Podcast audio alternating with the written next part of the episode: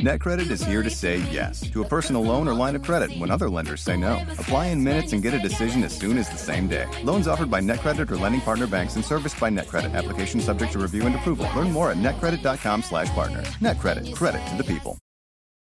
Whether you're a morning person or a bedtime procrastinator, everyone deserves a mattress that works for their style. And you'll find the best mattress for you at Ashley.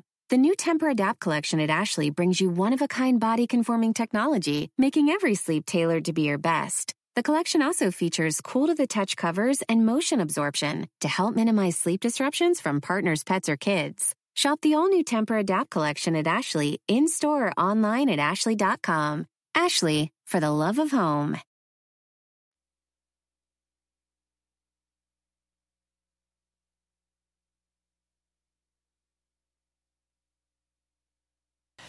La Comisión Nacional de los Derechos Humanos se ha convertido en un órgano que le hace el trabajo sucio al presidente López Obrador también. Hace unas semanas dio el espaldarazo para la militarización de la seguridad pública y ahora golpea y se ensaña con el Instituto Nacional Electoral y a cambio recibe una palmadita en Palacio Nacional. Este comportamiento servil de la titular de la CNDH, Rosario Piedra, es la muestra más contundente de lo que está pasando y de lo que pasa cuando un organismo abandona su autonomía y se convierte en eso que hoy es la CNDH. Una oficina donde la única orden es obedecer y adular. Eso sí, con cargo al erario. Desde su llegada al poder, Rosario Piedra no ha hecho más que defender cada, cada capricho presidencial. Pero lo que hizo este fin de semana no solo es desproporcionado, es un despropósito, también exhibe su profundo desconocimiento sobre las atribuciones del organismo que encabeza. En la Cámara de Diputados se analizan 104 iniciativas de reforma electoral.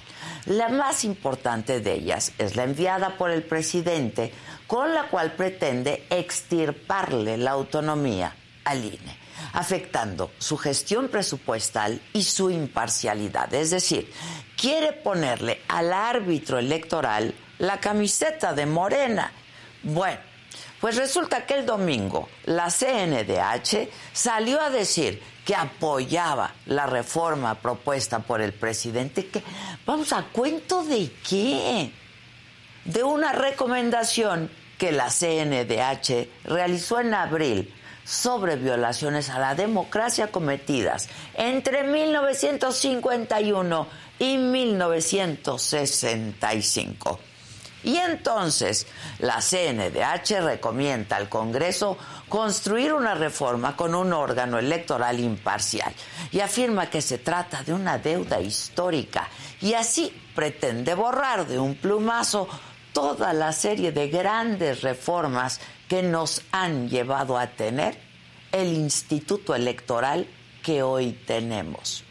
Guste o no la CNDH, el INE es una de las instituciones clave en nuestra democracia y en momentos neurálgicos como la alternancia en el año 2000 y el triunfo de Andrés Manuel López Obrador en el 2018 ha demostrado su solidez institucional, algo de lo que lamentablemente no todas nuestras instituciones pueden presumir. Bueno, y ya rápidamente el INE respondió a la comisión y con la Constitución en la mano le recordó a la CNDH que no tiene ni autoridad ni facultad para intervenir en temas electorales.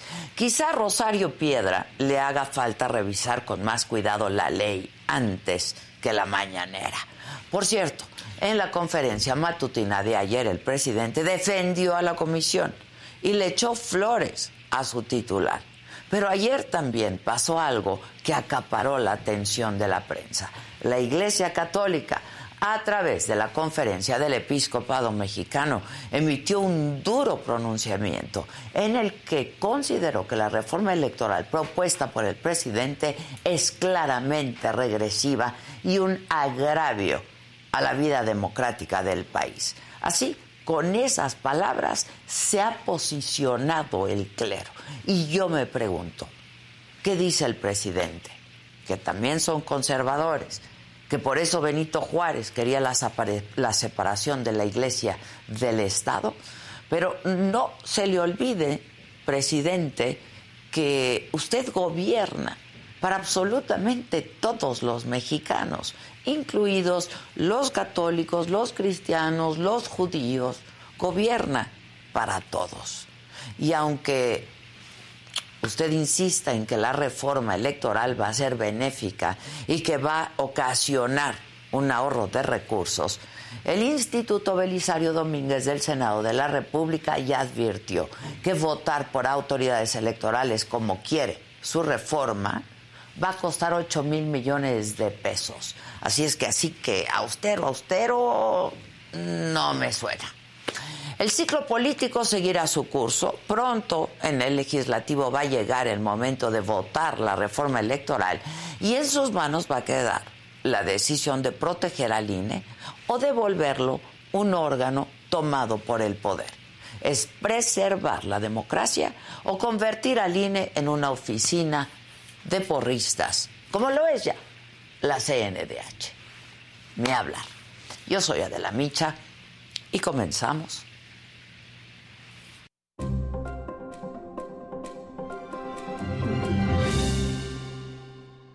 Hola, ¿qué tal? Muy buenos días. Los saludo con mucho gusto. Hoy, eh, que es martes, es 1 de noviembre. ¿Y de qué vamos a hablar hoy aquí en Me lo dijo Badela? Bueno, octubre cierra como el mes más violento del año.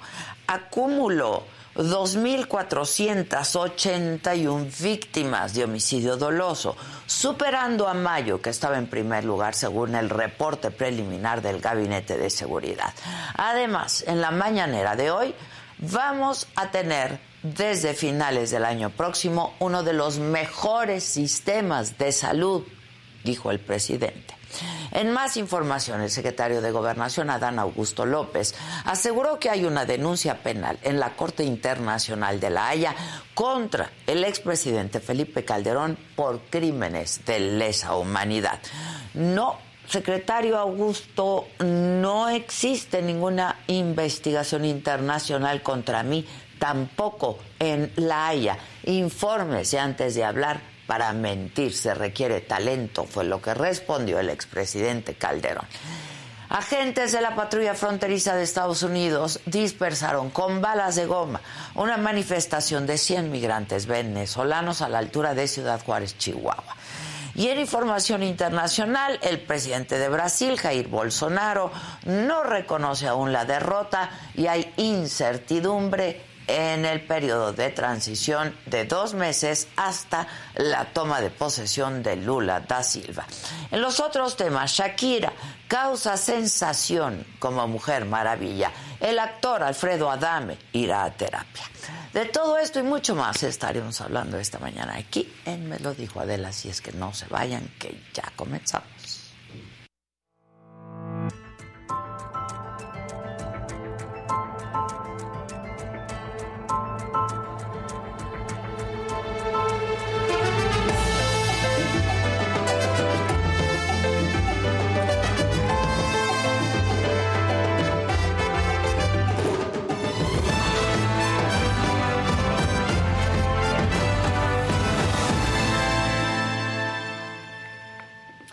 Bueno, y como ya les informaba, en la mañanera de ayer el presidente López Obrador respaldó a la Comisión Nacional de Derechos Humanos que dirige eh, Rosario Piedra en su postura contra el INE sobre la iniciativa en materia electoral. El presidente dijo que la democracia en México no es por el INE. Y no es cierto que por el tribunal y por el INE haya democracia en México. No, hay democracia en México, se ha avanzado para que haya una auténtica democracia en México por la gente, por el pueblo, no por ellos. Ellos siempre andan buscando favorecer a los potentados. Y bueno, además el presidente aclaró que su iniciativa de reforma electoral no busca terminar con la democracia, lo que propone, dijo el presidente, es acabar con el sistema corrupto. No es desaparecer al órgano encargado de organizar las elecciones. Eso no va a desaparecer, ni tampoco el tribunal encargado de calificar las elecciones. Lo que no queremos es que continúe este sistema corrupto, antidemocrático. Y bueno, el coordinador de los senadores de Morena, Ricardo Monreal, también criticó la postura de la CNDH, con todo respeto, pero eh, fue lo que dijo, eh, que la comisión debería estar más concentrada en la defensa de las personas que en la reforma electoral. La Comisión Nacional de Derechos Humanos tiene mucho trabajo eh, creo yo, como una sugerencia respetuosa, que debería estar eh, más centrada en la defensa de los derechos humanos de grupos de personas en el país, que la discusión del INE eh, y la posible reforma constitucional y legal se la dejemos a la Cámara de Diputados, que es el órgano legislativo competente.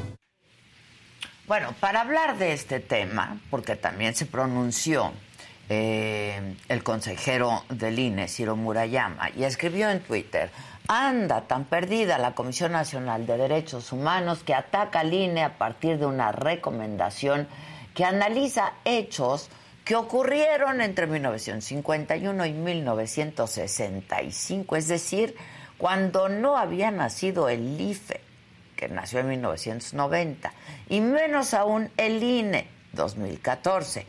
Ataca las instituciones democráticas por actos ajenos, así de mal. Y justo lo tengo en la vía telefónica. Ciro Murayama, ¿cómo estás, Ciro? Buenos días. Bueno, bueno. Ahí estás, ¿me escuchas? Bueno. ¿No me escuchas, Ciro? Bueno. ¿Me escuchas? Ahí estamos. ¿no? Bueno, que es justamente esto que escribió en Twitter Ciro Murayama, el consejero, eh, lo que yo comentaba al inicio del programa, ¿no? Esto, pues, estaba en 1951, de 1951 a 1965. Este, pues sí, andaba perdida, ¿no? Este, la presidenta de la Comisión de Derechos Humanos. A ver si ya lo tenemos a Ciro, sí. El problema es que él, no me escucha a mí. ¿Ya me escucha, Ciro? Ciro. Hola, buenos días. Hola, Ciro. gusto estar en tu espacio. Ya estamos, ya estamos. ¿Cómo estás, Ciro, querido? Bien, gracias. Encantado de estar. Igualmente, igualmente, te agradezco muchísimo. Bueno, leímos ya y compartimos con la gente que nos sigue tu tweet, pero vamos a abundar un poco en el tema. ¿Qué, qué, está pasando, no? Este, si andaba perdida, anda perdida la presidenta de la Comisión de Derechos Humanos. Bueno, yo creo que esto es una muestra muy elocuente, al mismo tiempo que preocupante, de qué pasa cuando un órgano constitucional autónomo pierde su sentido constitucional, que es eh, defender ciertos derechos, cumplir una tarea al servicio de la ciudadanía con independencia del poder. Y por el contrario, lo que estamos viendo es una Comisión Nacional de los Derechos Humanos, lamentablemente subordinada al poder político y que en esa eh, su misión, pues incluso viola directamente la Constitución que en su artículo 102, párrafo B, que es justamente donde se crean estos órganos no jurisdiccionales de defensa de los derechos humanos, como la CNDH, se dice claramente que entre sus competencias no está la materia electoral. Y sin embargo, la comisión se mete al tema electoral, pide que se haga una reforma al INE a partir de la, una recomendación donde analizan violaciones de del Estado mexicano, no, violaciones a los derechos humanos por parte del Estado mexicano ocurridas, Adela, entre 1951 y 1965. Es decir, por cosas ocurridas hace 70 años, la conclusión es que hay que cambiar al INE de hoy sin haber analizado un solo hecho, un solo acto, una sola decisión del INE. Fíjate, nada más por cosas que ocurrieron antes de que se creara el INE, incluso el, el IFE. Claro, claro. Lo que hay que hacer es cambiar al INE. Bueno, pues es un extravío histórico, jurídico, conceptual muy preocupante. Así que, pues lo que estamos viendo es eh, un uso de esta comisión, pues ya con fines políticos, porque lo que hace es violando la Constitución, insisto, sumarse a una campaña de ataques contra el INE que estamos pues viendo desde hace tiempo, que vienen básicamente desde la presidencia de la República, hay que decirlo, y que trata de afectar las eh, bases, los pilares del sistema electoral que ha permitido que en México tengamos renovación pacífica del poder gracias al voto libre y secreto de la ciudadanía. Eso que fue una aspiración histórica y que hoy es una realidad es lo que se quiere eh, echar abajo. Y que lo llevó a él a la presidencia, ¿no? ¿Perdón? Y que lo llevó a él a la presidencia. Exactamente. A ver, eh, hoy Morena gobierna 22 estados, si no estoy mal en mis cuentas tiene la presidencia de la República, la mayoría en el Senado, la mayoría en la Cámara de Diputados. ¿Por qué es eso posible? Pues porque la gente está votando en libertad. En las cuatro elecciones presidenciales que llevamos en este siglo, en tres ha habido alternancia, es decir, los gobiernos no controlan las elecciones. ¿Cuándo ha habido alternancias? Pues estas empezaron cuando el INE antes IFE, se volvió plenamente autónomo del gobierno y cuando tuvo hubo un tribunal que calificaba las elecciones. ¿Qué es lo que está proponiendo la iniciativa del presidente para echar abajo esto que se ha construido? Uno, le quieren quitar la confección del padrón electoral al INE. ¿Quién la haría ahora de la, Secretaría de Gobernación sin la supervisión de los partidos políticos? será el operador político del presidente el que borre ciudadanos del padrón, suba eh, posibles difuntos como había antes, muevan a la gente de domicilio para que no encuentre su casilla para votar. Es decir, todo eso que ya se vivió en los años 80 estaría por regresar porque, insisto, el padrón electoral es la base de una elección confiable. Si tú no sabes quiénes son los electores, la, elección no puede ser confiable. Entonces, eso se lo quieren la quieren regresar a donde pues tanto trabajo costó sacarla, ¿no? Luego, segunda propuesta muy preocupante, quieren desaparecer la estructura profesional permanente del INE sobre el territorio nacional. Hoy tenemos una muy buena costumbre, que es que cuando hay elecciones, las casillas del INE están instaladas por ciudadanos en todas las ciudades y rincones del país, incluso ahí donde no entran otras instituciones del Estado, hay una casilla del INE. ¿Por qué? Pues porque nuestra gente trabaja, todo el tiempo en el territorio, los conocen en los pueblos, en las comunidades, en los barrios. A las zonas más apartadas mandamos los módulos móviles de credencialización y la gente sabe que el INE no está ahí para hacer intervenciones de ningún tipo, sino para dar la credencial para votar y luego para instalar las casillas. Esa confianza enorme que hay de la ciudadanía en el INE se debe a nuestro trabajo permanente, a que están los módulos 900 operando todos los días en todas las ciudades del país. Bueno, si desaparecemos esa estructura, corremos el riesgo de que ni siquiera se logren instalar casillas. Es decir, el gobierno está desplegando una propuesta que es contraproducente incluso para ellos mismos, pero no se dan cuenta en esta cerrazón anti-INE. Y tercera propuesta que evidencia lo que quieren hacer. Pretende que el presidente ahora nombre, aparte de los candidatos a consejeros electorales y a magistrados electorales, y que los más votados, que pueden ser los que simpaticen con un partido sean los árbitros. Bueno, pues ya volviste a los árbitros jugadores y puede ser que todos los consejeros y todos los magistrados sean los que quiso el presidente de la República. Bueno, mayor captura del árbitro electoral no podríamos tener y eso es lo que están proponiendo. Entonces, proponen una reforma para romper un sistema electoral que funcione y dicen, pero no lo queremos cambiar, caray por lo menos que sean honestos, ¿no? Pues sí. Oye, eh, ayer el presidente, lo escuchábamos hace un momento, el presidente salió a defender la postura de la comisión, ¿no? Hoy el presidente también, eh, pues habló del tema y ha insistido en fraudes electorales eh, y de guerra sucia en su contra cuando él hizo campaña.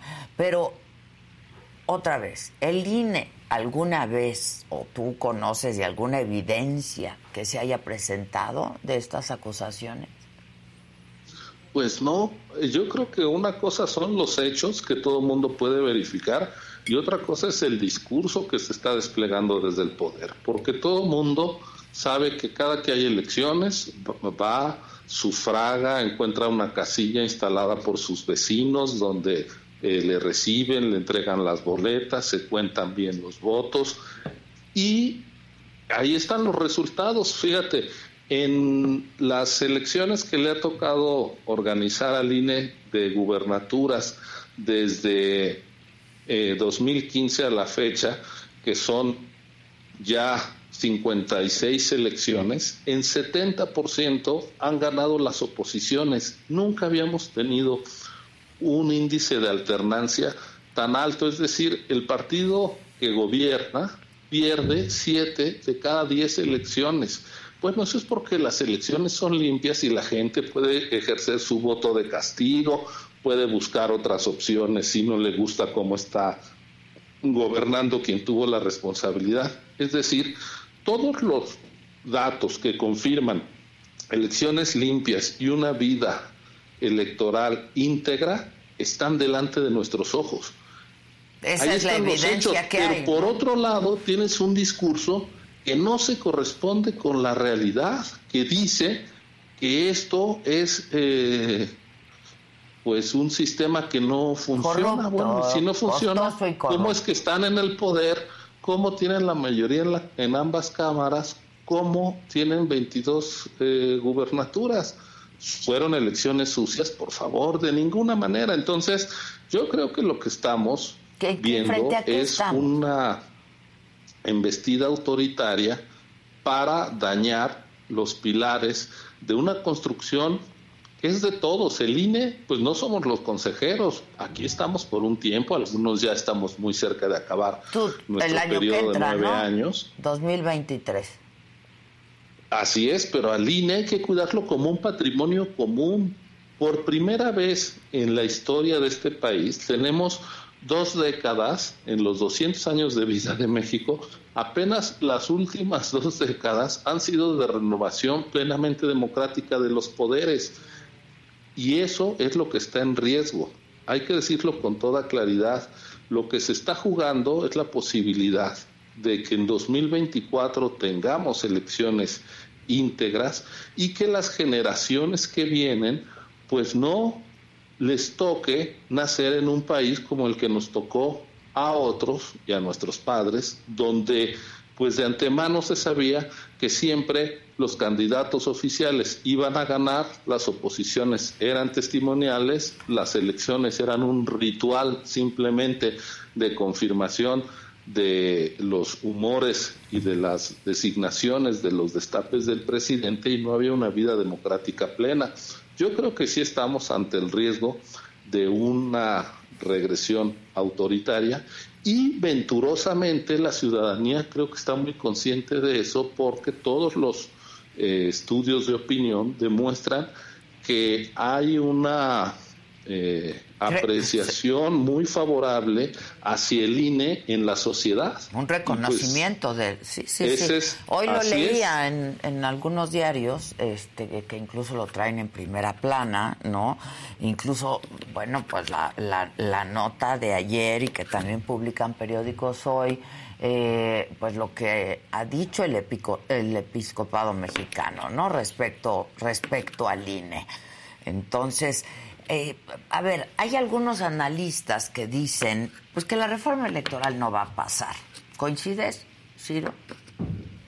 Pues ojalá eso se va a definir en el Congreso y por lo que han dicho los actores políticos, pues es muy difícil que esta pretensión de que ahora el presidente sea el que pueda eh, poner listas de consejeros y de magistrados eh, no avance, porque para eso tendrían que cambiar la constitución. Entonces yo espero que este gran acuerdo democrático que pues dio lugar al nacimiento de instituciones autónomas que nos ha permitido renovar eh, los poderes de manera legítima y transparente, pues no se vea dañado. A ver, ¿y, cómo, cómo, lees? El otro día también eh, comentábamos con, con, algunos analistas justamente que el presidente sabe que la reforma no va a pasar, ¿no? Eh, no sé si tú coincidas, pero de ser así, ¿con qué propósito lo hace? ¿Propaganda? Bueno, yo creo que hay una ola, digamos, no solo en México, eh, muy preocupante de autoritarismo. Lo estamos viendo en Brasil. Hace dos días se votó, Lula tuvo más de dos millones de votos por encima del presidente Bolsonaro y es la hora en que el presidente Bolsonaro no, ha reconocido. Entonces, la democracia requiere de demócratas y lo que hemos visto son eh, gobernantes que cuando ganan, como Trump, como Bolsonaro, están eh, satisfechos, pero luego empiezan a poner en duda el sistema electoral con el que incluso ellos ganaron. Trump pues orquestó la toma del Capitolio eh, en Washington el 6 de enero del año pasado, pues de manera muy eh, irresponsable. Bolsonaro, que ganó hace cuatro años con un sistema electoral, allá en Brasil votan con urna electrónica, pues ahora empezó a cuestionar eh, parte de su campaña fue atacar al Tribunal Electoral de Brasil. Y yo creo que ese tipo de conductas que hemos visto en estos otros dos grandes países de nuestro continente pues las estamos percibiendo también aquí, es decir, un ataque a las reglas y a las instituciones electorales pues por si el resultado electoral no llega a ser el que quien está en el poder espera, ¿no? Pero pues eso lo que nos señala es que es aún más importante reforzar la autonomía del árbitro, que tenemos que preservar todo aquello que nos permite transparentar un resultado electoral y que es fundamental de aquí a 2024. Uno, que el padrón electoral no sea manipulado por el gobierno, por ningún partido en lo individual, que sea esa base de credibilidad que hoy es, que todos tengamos nuestra credencial para votar, que sepamos que nuestra casilla nos va a estar esperando la boleta que esa casilla la van a instalar nuestros vecinos que fueron sorteados y capacitados por el INE, que no van a ser las estructuras de operadores de programas políticos o de programas sociales del gobierno, sino nuestros vecinos, una elección ciudadana como han sido las anteriores, y que los votos se cuenten con toda pulcritud y esa noche tanto el programa de resultados electorales del INE como el conteo rápido del INE digan quién es el ganador, que no vayamos al riesgo de una caída del sistema como ocurrió en 1988. Es decir, tenemos que apelar al ABC de nuestra salvaguarda democrática, que es que se sepa con claridad quién ganó y que la gente pueda votar en secreto y en, libertad, sin ningún impedimento. ¿Qué es lo que garantiza que eso opera? Pues las normas y las instituciones que hoy tenemos. ¿Y qué es lo que quiere el gobierno?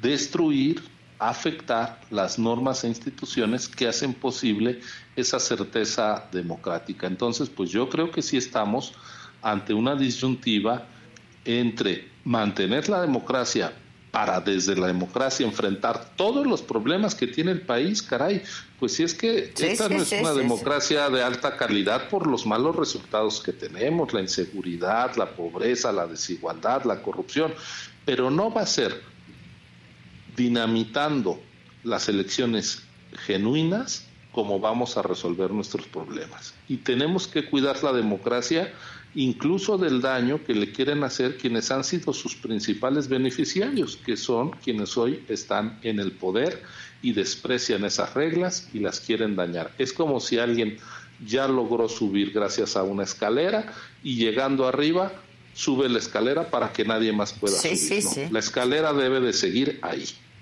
Oye, este Ciro, ya habrá oportunidad de que espero que hablemos eh, más largo, pero a ver, tú te vas en el 2023 después de la elección del Estado de México y de Coahuila. No, el 3 de abril es el último día que yo eh, trabajaré como consejero electoral. ¿Y el consejero presidente?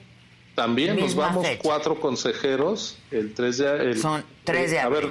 A ver, es que el, el 4 de abril de 2014 nació el INE y fuimos designados 11 consejeros con distintos periodos. Cuatro de nosotros recibimos un nombramiento por nueve años. El consejero presidente, el consejero José Roberto Ruiz Aldaña, la consejera Adriana Favela y yo. Entonces, pues ya constitucionalmente cumple nuestro plazo y acabaremos como debe ser. Eh, incluso hay quien pretendió pues que nos fuéramos antes, desde hace tiempo ha habido amagos, yo creo que no, el que nosotros terminemos el, nuestro periodo constitucional, pues es un triunfo del INE autónomo. Sin duda, sin duda. Ahora, eh, ¿qué riesgos ves para el 2000, eh, para el próximo año, 2023, Estado de México y Coahuila? Bueno, pues yo lo primero es que una vez que la Corte ya dijo que fue anticonstitucional el recorte que se hizo al INE el año pasado, para el presupuesto de este año y que no pudimos instalar todas las casillas de revocación de mandato. Recordarás en abril. Sí, claro. Que nos recortaron y luego nos culpaban, ¿no? Este, la Corte ya dijo, no, a ver, quien actuó contra la Constitución fue la Cámara de Diputados, que recortó sin ningún criterio, sin dar razones, de manera arbitraria. Entonces, habrá que estar muy atentos a que en el presupuesto que se aprueba en 15 días, porque la fecha límite es el 15 de noviembre, no haya un recorte que ponga en riesgo la instalación de casillas, nada más y nada menos que en el estado con mayor densidad poblacional del país o con un mayor número de, de habitantes y de electores, por lo tanto, como es el Edomex, y otro estado muy importante como es Coahuila, pero además en 2023 inicia el proceso electoral federal 2023-24, o sea, ya en septiembre del año que entra arranca la organización de la elección para eh, elegir el próximo presidente y para renovar las dos cámaras del Congreso de la Unión. Si siguen con estos recortes eh, arbitrarios, sin ton son, pues pueden poner en riesgo la, elección. Entonces, pues yo eh, te señalaría para concluir, Adela, que tengo que entrar a, una reunión y te agradezco mucho. Tres, tres cosas que tenemos que estar muy atentos. Uno, el presupuesto. Dos, que no avance una reforma electoral que ponga en riesgo a la democracia, que esa es la reforma que quiere el presidente, lo digo con toda franqueza. Y tres, que en la renovación de los consejeros electorales no se ponga a gente pues como quien la que hoy encabeza la Comisión de los Derechos Humanos, que no tenga un sentido de, de la autonomía, de la misión de la institución y que sea una correa de transmisión del poder. Pues eso sería desnaturalizar al INE. Pues sí. Te agradezco mucho, Ciro Murayama, como siempre. Al contrario, Adela. Y estemos en contacto. Gracias. Gracias, como siempre. Muchas gracias. Bueno, pues así las cosas con este tema y sí vamos a estar muy atentos de a ver qué es lo que ocurre. Hoy en la noche, hoy es martes, hoy toca Saga Live. Tú estás siendo linda conmigo, no cuando, cuando me, como cuando me pasó aquello con Montserrat, que ella quería subir el rating a base de, de sobajarme y de a- hacerme sentir como carnero. A eso no la supe, ¿qué? Ay, ese chisme te lo tengo que A platicar. ver, cuenta. Y los licenciados, ahí viene el modo, esos de la saga, ahí viene el modo, día de la mecha, ahí viene el modo. ¿Tu primera relación sexual? No, no, no. ¿Cómo sabes tú mi primera ¿Con quién fue? relación ¿Con quién fue? Pues Con... con el papá de su hijo y no le gustó nada. Uy, ya, no, María. No tenía un pistolón, nada. Es que eres ¿no? bien exigente. Y yo estaba nueva.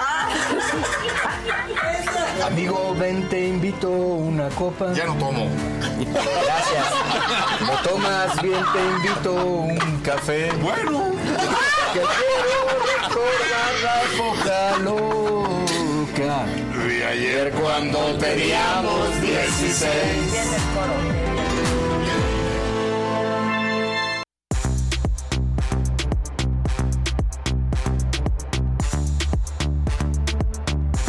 Buenos días. Buenos días. Buenos días. Buenos días. ¿Cómo están? Pero fue allí. ¿Eres Este tú, Liz Vilchis? Sí, sí. Parece. Sí. O como la risa del presidente un poco también. Ah, No ah, tienen la risa del presidente. Hoy se rió muchísimo. Ahí está, esa también. Ay, ayer estuvo ocupado el presidente. Estuvo bien ocupado en una... En su conferencia ya. Y no, y tuvo una conversación bien larga con... Lula. Con Lula. Con Lula. Y bien cariñosa y bien Sí. amistosa. Tú Lo dijiste, si me prometiste que ibas a Sí, venir. claro. Vente. Parece que ya perdieron todo el sentido del ridículo. Del ridículo. Del ya lo ridículo. perdimos, todo lo Es perdimos. martes de mentadas, amigos. ¿Cómo Sí, estás? cierto. Sí, sí. Traigo unas ganas. A los que quieren acabar con el INE, yo. Eso es mi sí, mentada. también. Esa- para ellos va mi mentada. Qué barbaridad. Más grande. Pero puede fuera de ser. eso no había tanto tráfico. No había nada, a mí no, No, nada. Nada. ciudad. Nada. Literal, nunca en mi vida, bien, ¿no? 15 minutos. Sí. Así. Y este, chinga, chinga, chinga, chinga, Chinga, chinga, llegué yo aquí, rápido. sí estuvo rápido, este, Bueno, Parque Lira en construcción se- también. pero espérate, que hoy es Día de Muertos. Exacto. Sí, va a haber las... Halloween, visitas. Halloween ya fue ayer. Ya, ya, ahora ya es la de Pero ya nosotros. Es la nuestra, la nuestra. Que es Y más bonita que... Mucho más No, bonito. el Halloween qué.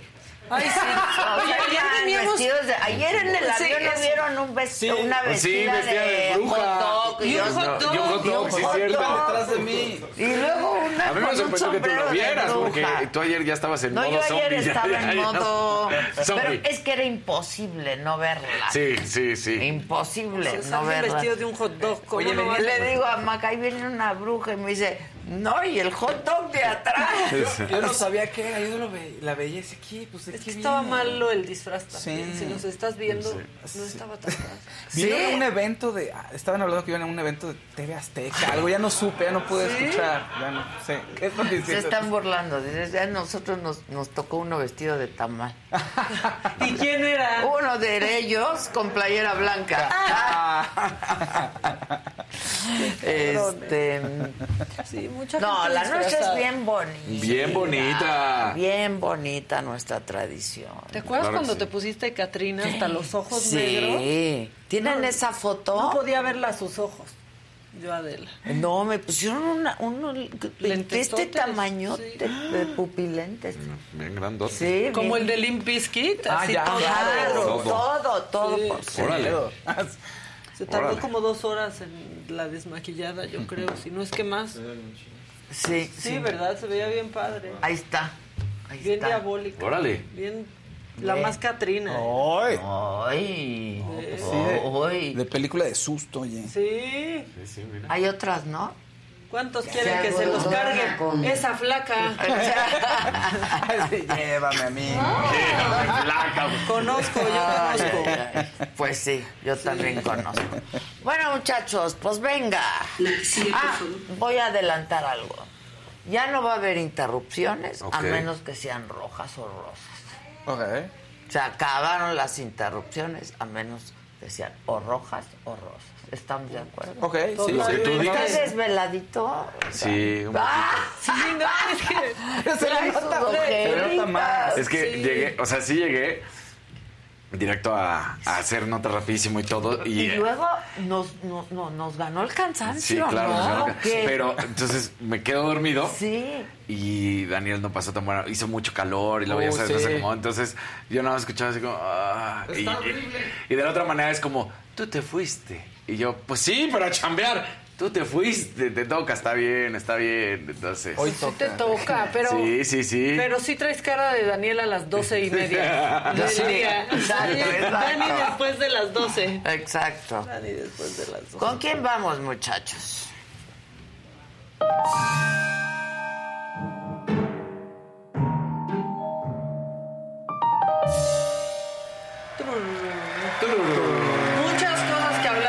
Twitter. Muchas. Me voy a hacer para acá. Sí. Tecnología. No, no es cierto.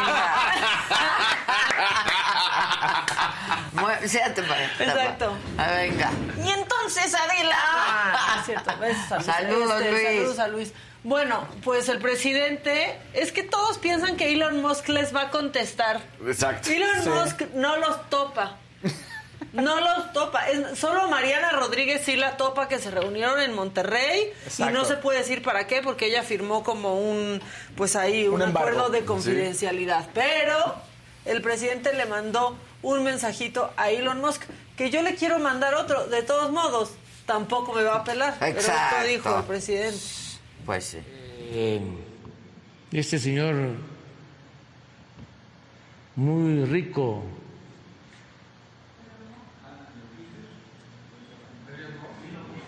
Moss compró Twitter. Ojalá. Y este lo libere. Ojalá y lo libere porque ya Twitter estaba o está tomado.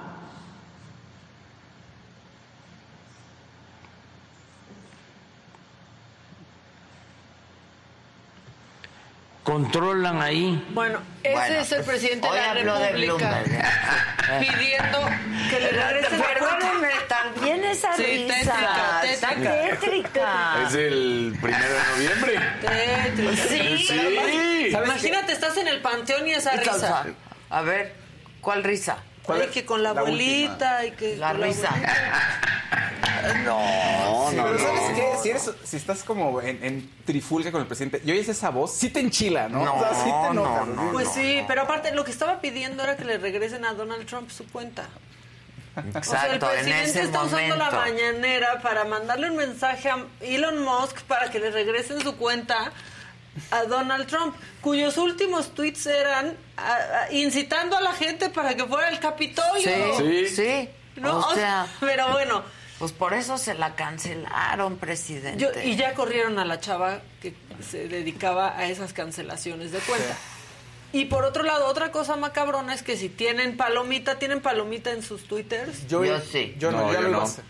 No van a tener el problema que vamos a enfrentar nos, nosotras. nos van a quitar. 20 dólares quizás al mes Para porque que tendríamos que tener. Twitter Blue. Pero, Ajá. ajá, Para que te salgan las palomitas ¿En serio? azules. No, no necesito Ahora, Twitter. Y nuevas herramientas, dijo, Tienes ¿no? nuevas herramientas, las de Twitter Blue. Y pues igual dices, ok, está bien. Pero entonces, cualquier persona que pague va a tener su palomita. Las palomitas para lo único que sirven es para evitar las cuentas Para y verificar que sí es la Como persona a la que quiere cuenta seguir. oficial, digamos. Claro, Sí. claro, claro. Lo que pasa es que de pronto Twitter dio así muchas palomitas azules y no y luego las dejó de dar hasta el año pasado empezó a Y dar otra entonces vez. ahora va a costar. Al Sí. parecer va a costar otra vez y vas a tener Twitter Blue que tienes como otras opciones como editar un tweet, Tweet, exacto. pero si lo editas va a decir que está editado. O sea, Exacto. todo es una tontería. Pues todavía nos lo dijo Luis aquí. Ajá, si o lo sea, editas, va a decir editado. editado. Entonces, Sí. ¿de qué te sirve si te van Lo a balconear? ya, claro.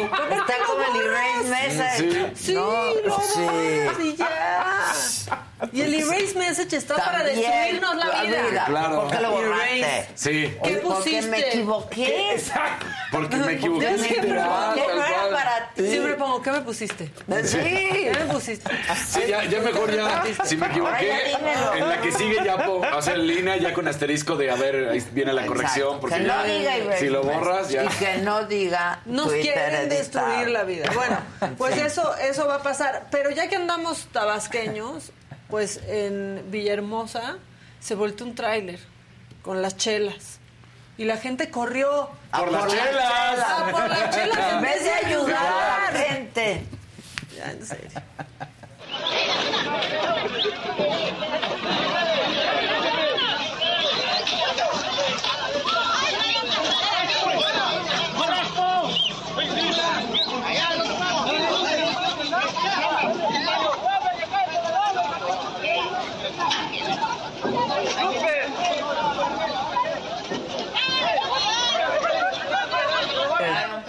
Sí, no, no los Hoy operadores vienes dijeron. vestida de saga. Mira, Mira. de producción. Ajá, Soy- mira. yo soy sí, producción mira. de saga. Mira. Mira. Así, así de puesto tengo la playera. Camiseta. ¿eh? Eso. Compañeros, ¿ustedes qué onda? Ah, Con el color de Adela, mira. Exacto. Ah. Yo vengo transgresor hoy. ¿Por qué? Porque traes saco. Pues no sé. Pues, nada más porque tengo Vienes de color, Casarín, fíjate. traes saco azul. Exacto, vienes de Casarín. Exacto. Ese es nuestro disfraz de hoy. Bueno, la Shane Baum, la jefa de gobierno, está dando pan de muerto a los niños, no, con una amabilidad. Que qué bárbaro.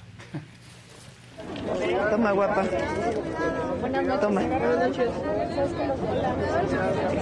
toma.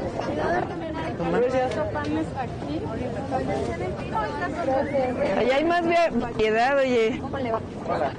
Aquí tiene su pan. Lo están trayendo de allá. Hola, mucho. Te tocó de guerrero. Gracias. También de guerrero. Este es de Veracruz y de... No, tratando de generar vínculo. Sí. Toma, guapa. Sí. Llévese su pan. Este es de Veracruz, este es de. Guerrero. No, pues con más ánimo. No. Échale ganas. más ya de, cáchelo, bolita. Bueno, este, mientras tanto la Cámara de Diputados andan muy ocupados haciendo sus calaveritas. No le sale, por favor, arranquémonos con la de Noroña. No entiende, ahora sí que no le sabe a la rima. Se paseaba la calaca por la Cámara de Diputados. Querían igualdad y yo trato igualito a todos. Me llevo por igual a los culebras por culebras que a los patriotas por patriotas. No hago distinción, así es que vengan para acá porque ya les llegó la ocasión. Ay, qué mala calavera. ¿Qué- Qué, qué- mala No rima nada. No hubo tengo, rima. tengo más, ¿quieren otra? Sí. A ver, ¿cuál es la peor? ¿Es concurso de cuál es la peor? Venga. Santiago Torreblanca del PAN.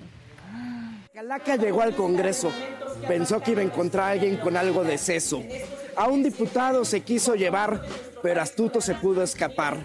No encontrando más que una rata, se lo llevó de la corbata. ¿Ok? O sea, bueno, Por lo eso menos entendió que tiene que tiene gracia, pero rima. Sí, exacto. no. Exacto. Otro o sea, que no tiene No gracia. tiene gracia. Es que es del PAN. Por eso los del pan son aburridos, la mayoría. Ahora vamos con el... ¿Saben que existe una cosa que se llama el PRD? Ah, pues- ¿Se acuerdan? sí, sí, Sí existe, sí. Bueno, Sí. Marcelino Castañeda, no es Marcelino Panivino, es Marcelino, Marcelino Castañeda del PRD. En plena sesión ordinaria, el Verde, Morena y PT discutían el presupuesto con PAN, PRI y PRD. Cuando de pronto se integra Movimiento Ciudadano, si no votamos el presupuesto, no habrá dinero el otro año. Desde una curula calaca se reía en la sesión. Al diputado que no vote, me lo llevo directito al panteón. Ay, Hasta de bajamos veras. cuando- Oigan, Así hasta Sí, yo ajá, hago claro. calavera. En primero de primaria te enseñan que la calaverita rima y te enseñan a hacerlo. Mándenos ustedes calaveritas. Y que En- hubo en el un Facebook- concurso en el grupo, Facebook, ajá, ¿verdad? en el grupo del Facebook nos pidieron que fuéramos jueces para. A ver, para vengan la- Que las manden, que las calaveritas. manden. Manden sus calaveritas Porque y yo sus no uso disfraces y todo eso. Tú casi tampoco usas Facebook, ¿no? no o sea, yo no, No, vi. aquí, al- aquí, aquí que al- la manden al acá. WhatsApp. Sí. O al, Al chat. Chat. Al O chat. Bueno, WhatsApp. hay otro, hay otro. Valeria Santiago del Verde. Otra calaverita. A ver. Llegó la flaca al Palacio de San Lázaro y tan pronto se le vio, el terror sembró. Pues duda no había que arrasaría. La huesuda paseaba y se reía. Los legisladores corrían tras banderas y la garita, pero la suerte se les acabó. Ni el fuero lo salvó. Entre la rima y la ejecución. Lo cual me hace llegar a una conclusión. Sea cual sea el tema, estén haciendo lo que estén haciendo en la Cámara de Diputados, no hay ni a cuál irle. No, no, no hay ni a cuál. O sea, ahora hagan concursos de pizzas y paellas, o no sé, pero bueno, no Bueno, le salió la calaverita. Mejor las de ustedes, banda. Sí, mejor favor. las de ustedes. Mándenlas. No, sí. Me levanté en la mañana, vine a trabajar y la calaca me llevó. Exacto. Pero es que se les ocurrían en ese momento. Claro, sí, si se les ocurrían en ese momento, ¿qué onda con su ardilla? Y dos, si la tenían, si la tenían peor. escrita, ¿qué onda Con su ardilla? Peor. Peor, corran Despídanlo, sí, despídanlo. Corran a su puede- copy. Sí, no, eso no, ya está en serio. muy mal. Oye, ya, ya que dices que algo está muy mal, lo de la VM está fatal porque pues hicieron concurso de disfraces. Ajá. Nadie pensó que esto quizás estaría mal.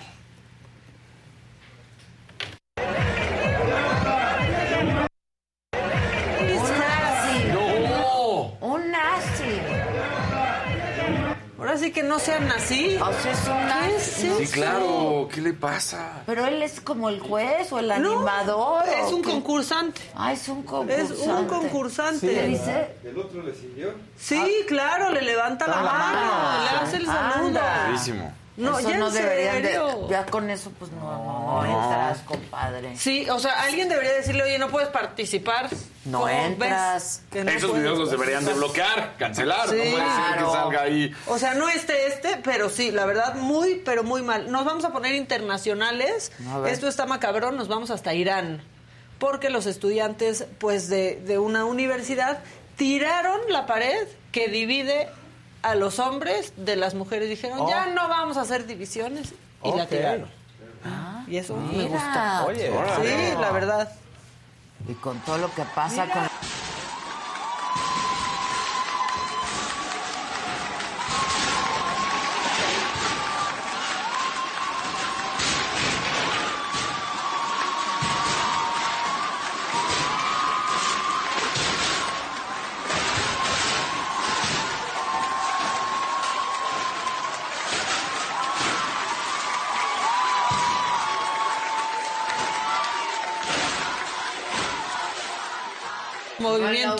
Exacto, no en la VM, pero la verdad es que muy, muy bien, son siete semanas ya casi de protestas en Irán y este va a ser macabroncísimo.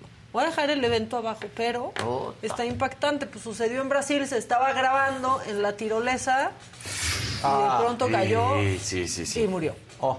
No.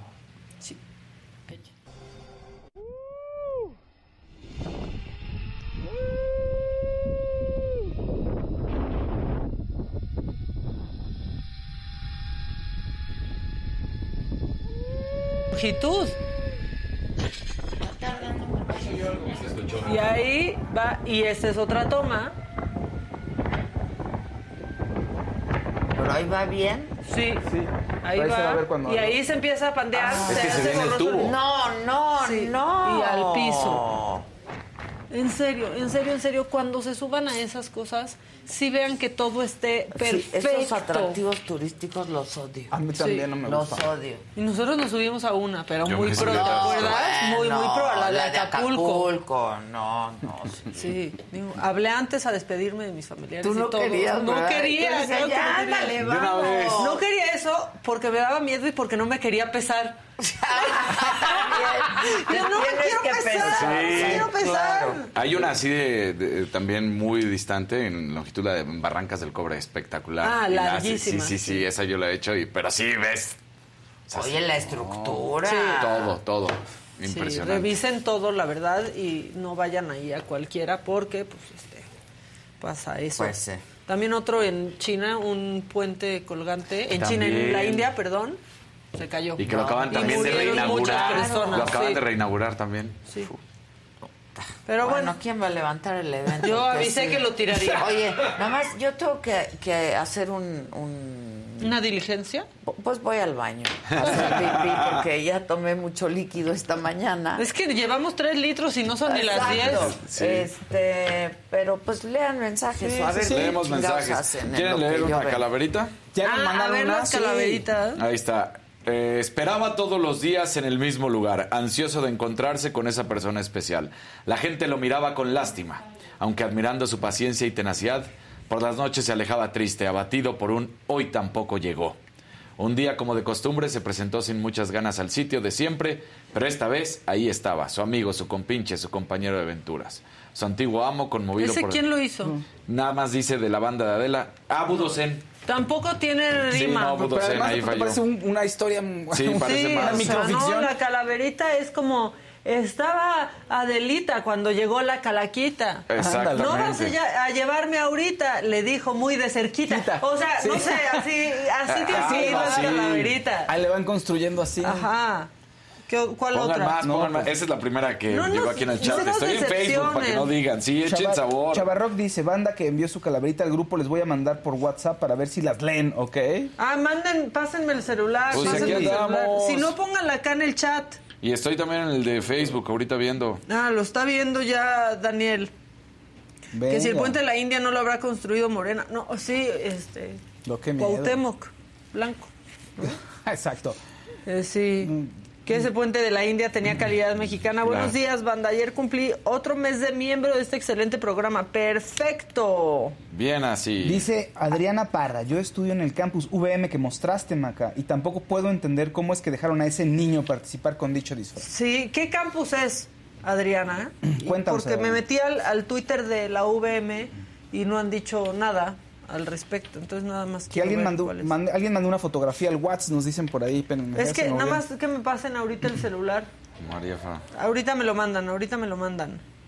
Dice, Eh, sí, que Gerardo, Gerardo Rodríguez, Ajá. las calaveritas deben rimar y ser cortas, no historias o poemas. Sí, que... son versos, versos. Exactamente. O sea, como muy cortitos. Mira, todos podríamos inventar una calaverita en este momento.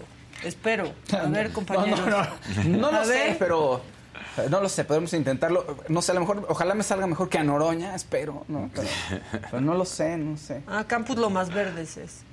A ver, ¿te vas a, va- vas a hacer una calaverita? No, no, no, no. Ay, ya, yo hice una, un segundo. pues sí, pero me va a salir algo así como dinero, dinero, dinero, la monarquía española, dinero, dinero, Está dinero. muy bien. Calaverita, calaverita, calaverita. Este, andaba la calaca rondándole a la jefa, llegó Maca y le dijo, llévame a mí, no a ella. O sea, pero no rima. No es- creo que no son tan fáciles. Llévame a mí, no seas culera. Ahí ya rima. más. Ahí hubiera Exacto. sido, sí, Ahí ya claro. rima. O sea, búsquenle, búsquenle.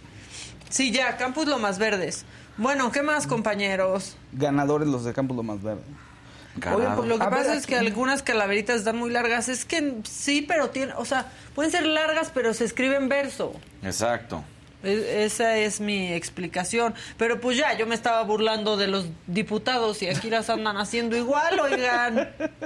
Estaba Delita viendo un video de la tirolesa cuando de pronto le picó su cosa y vio que era tiempo de echar una... No, Pero, oiga, no, pero Rubén, eso estás- tampoco. Lo que me saca mucho de onda es que dice, oye, tienen que rimar y la gente sigue mandando. Sí.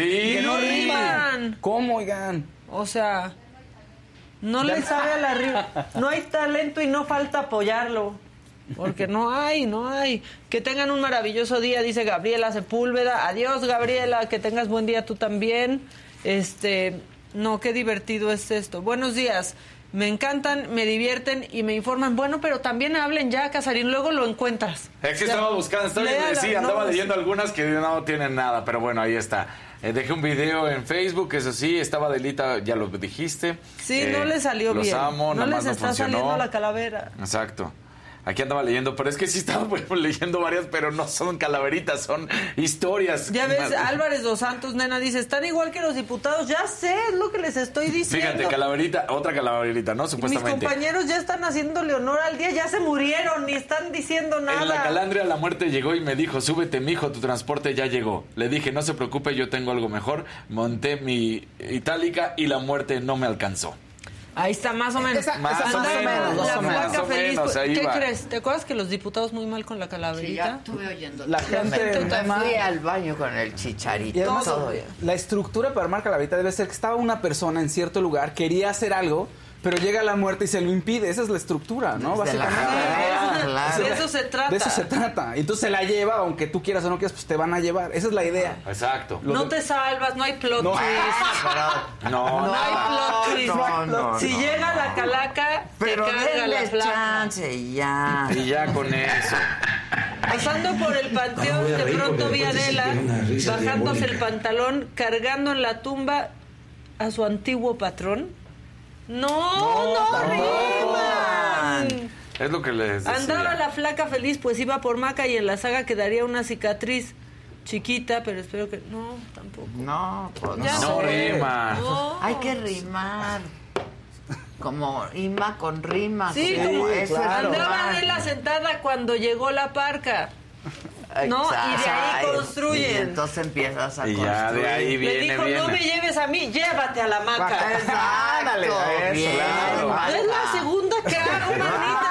No han hecho ellos ni una, la gente no ha hecho una. No puede ser, no puede ser. A ver, la calaca anda buscando con qué llenarse de dicha y llegó bien copetuda al foro de Adela Bien, Micha. eso, bien, bien. Se encontró corriendo a Maca editando su macabrón y pensó que la calaca De la de más, la más draga, draga se escapó. Bien, Bien, o sea, estás De entendiendo. lo mejorcito, ahí, sí, ahí va, ahí ahí va. vamos.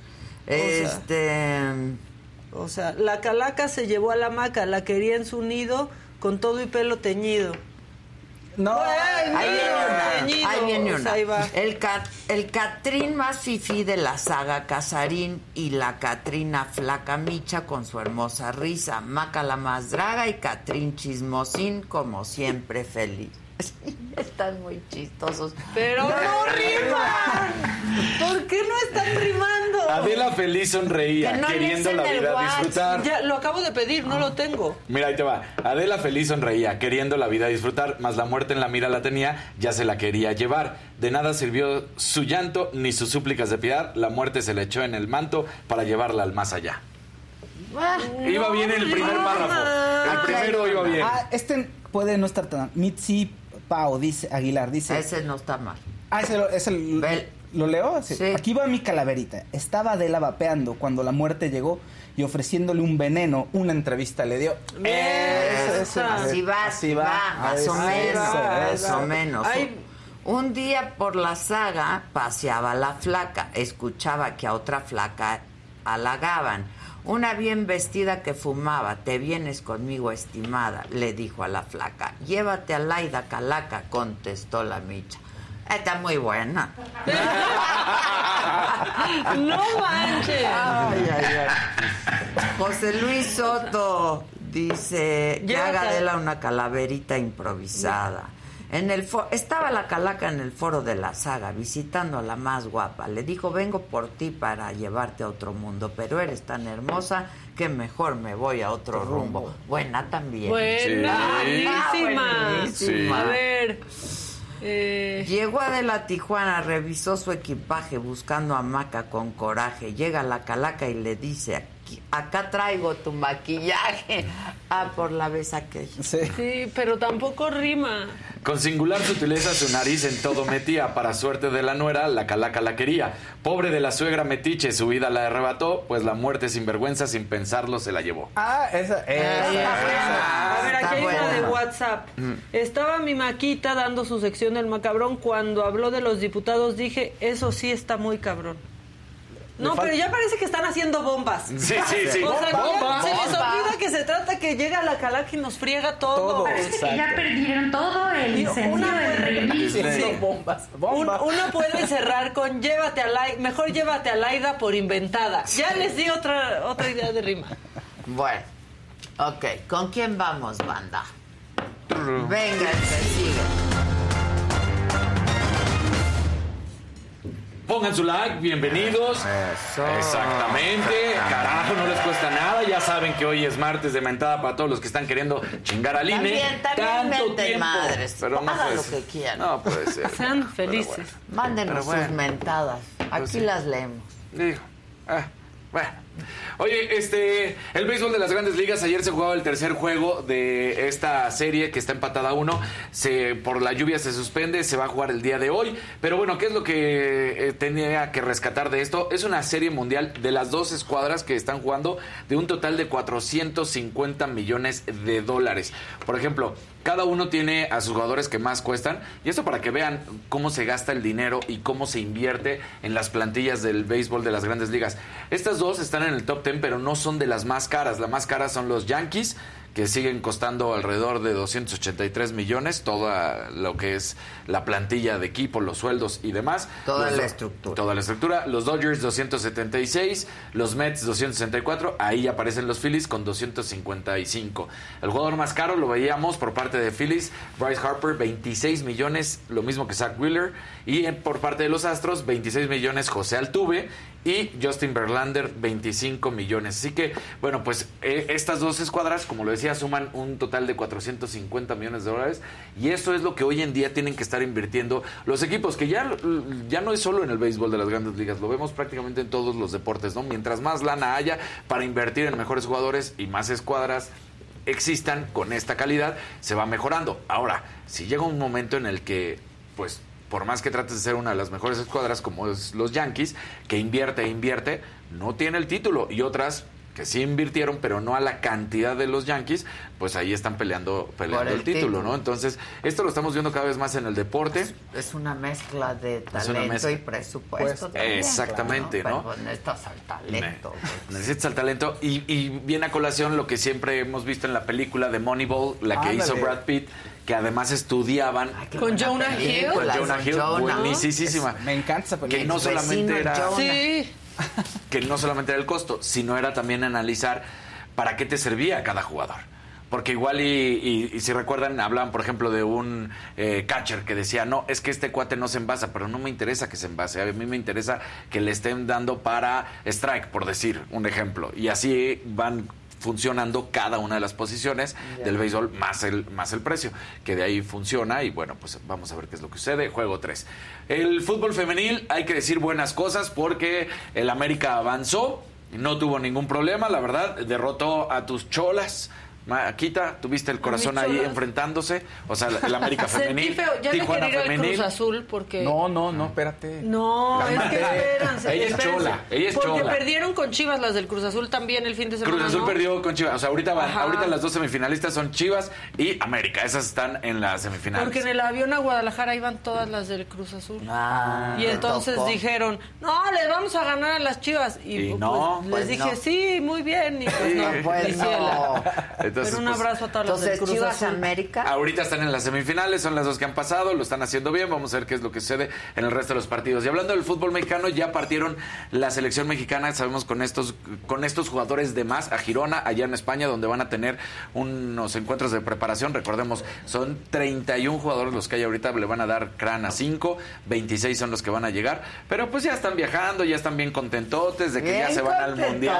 Sí, bueno. Lo haga bien o mal, yo ya voy yo a ya voy, yo ya viajé, yo a mí ya me llevan Claro. al Mundial de Qatar y bueno, esto está sucediendo. Lo que está muy macabrón y es lo que decías hoy en la mañana que platicabas eh, o que decía el presidente y no deja de platicar con Lula Silva, se empezó a hacer un ruido de por qué varios eh, futbolistas y sobre todo uno de gran nombre como Neymar apoyaban a Bolsonaro, decían no entendemos qué es lo que está sucediendo, por qué tanto apoyo a Bolsonaro y dicen que es lo mejor.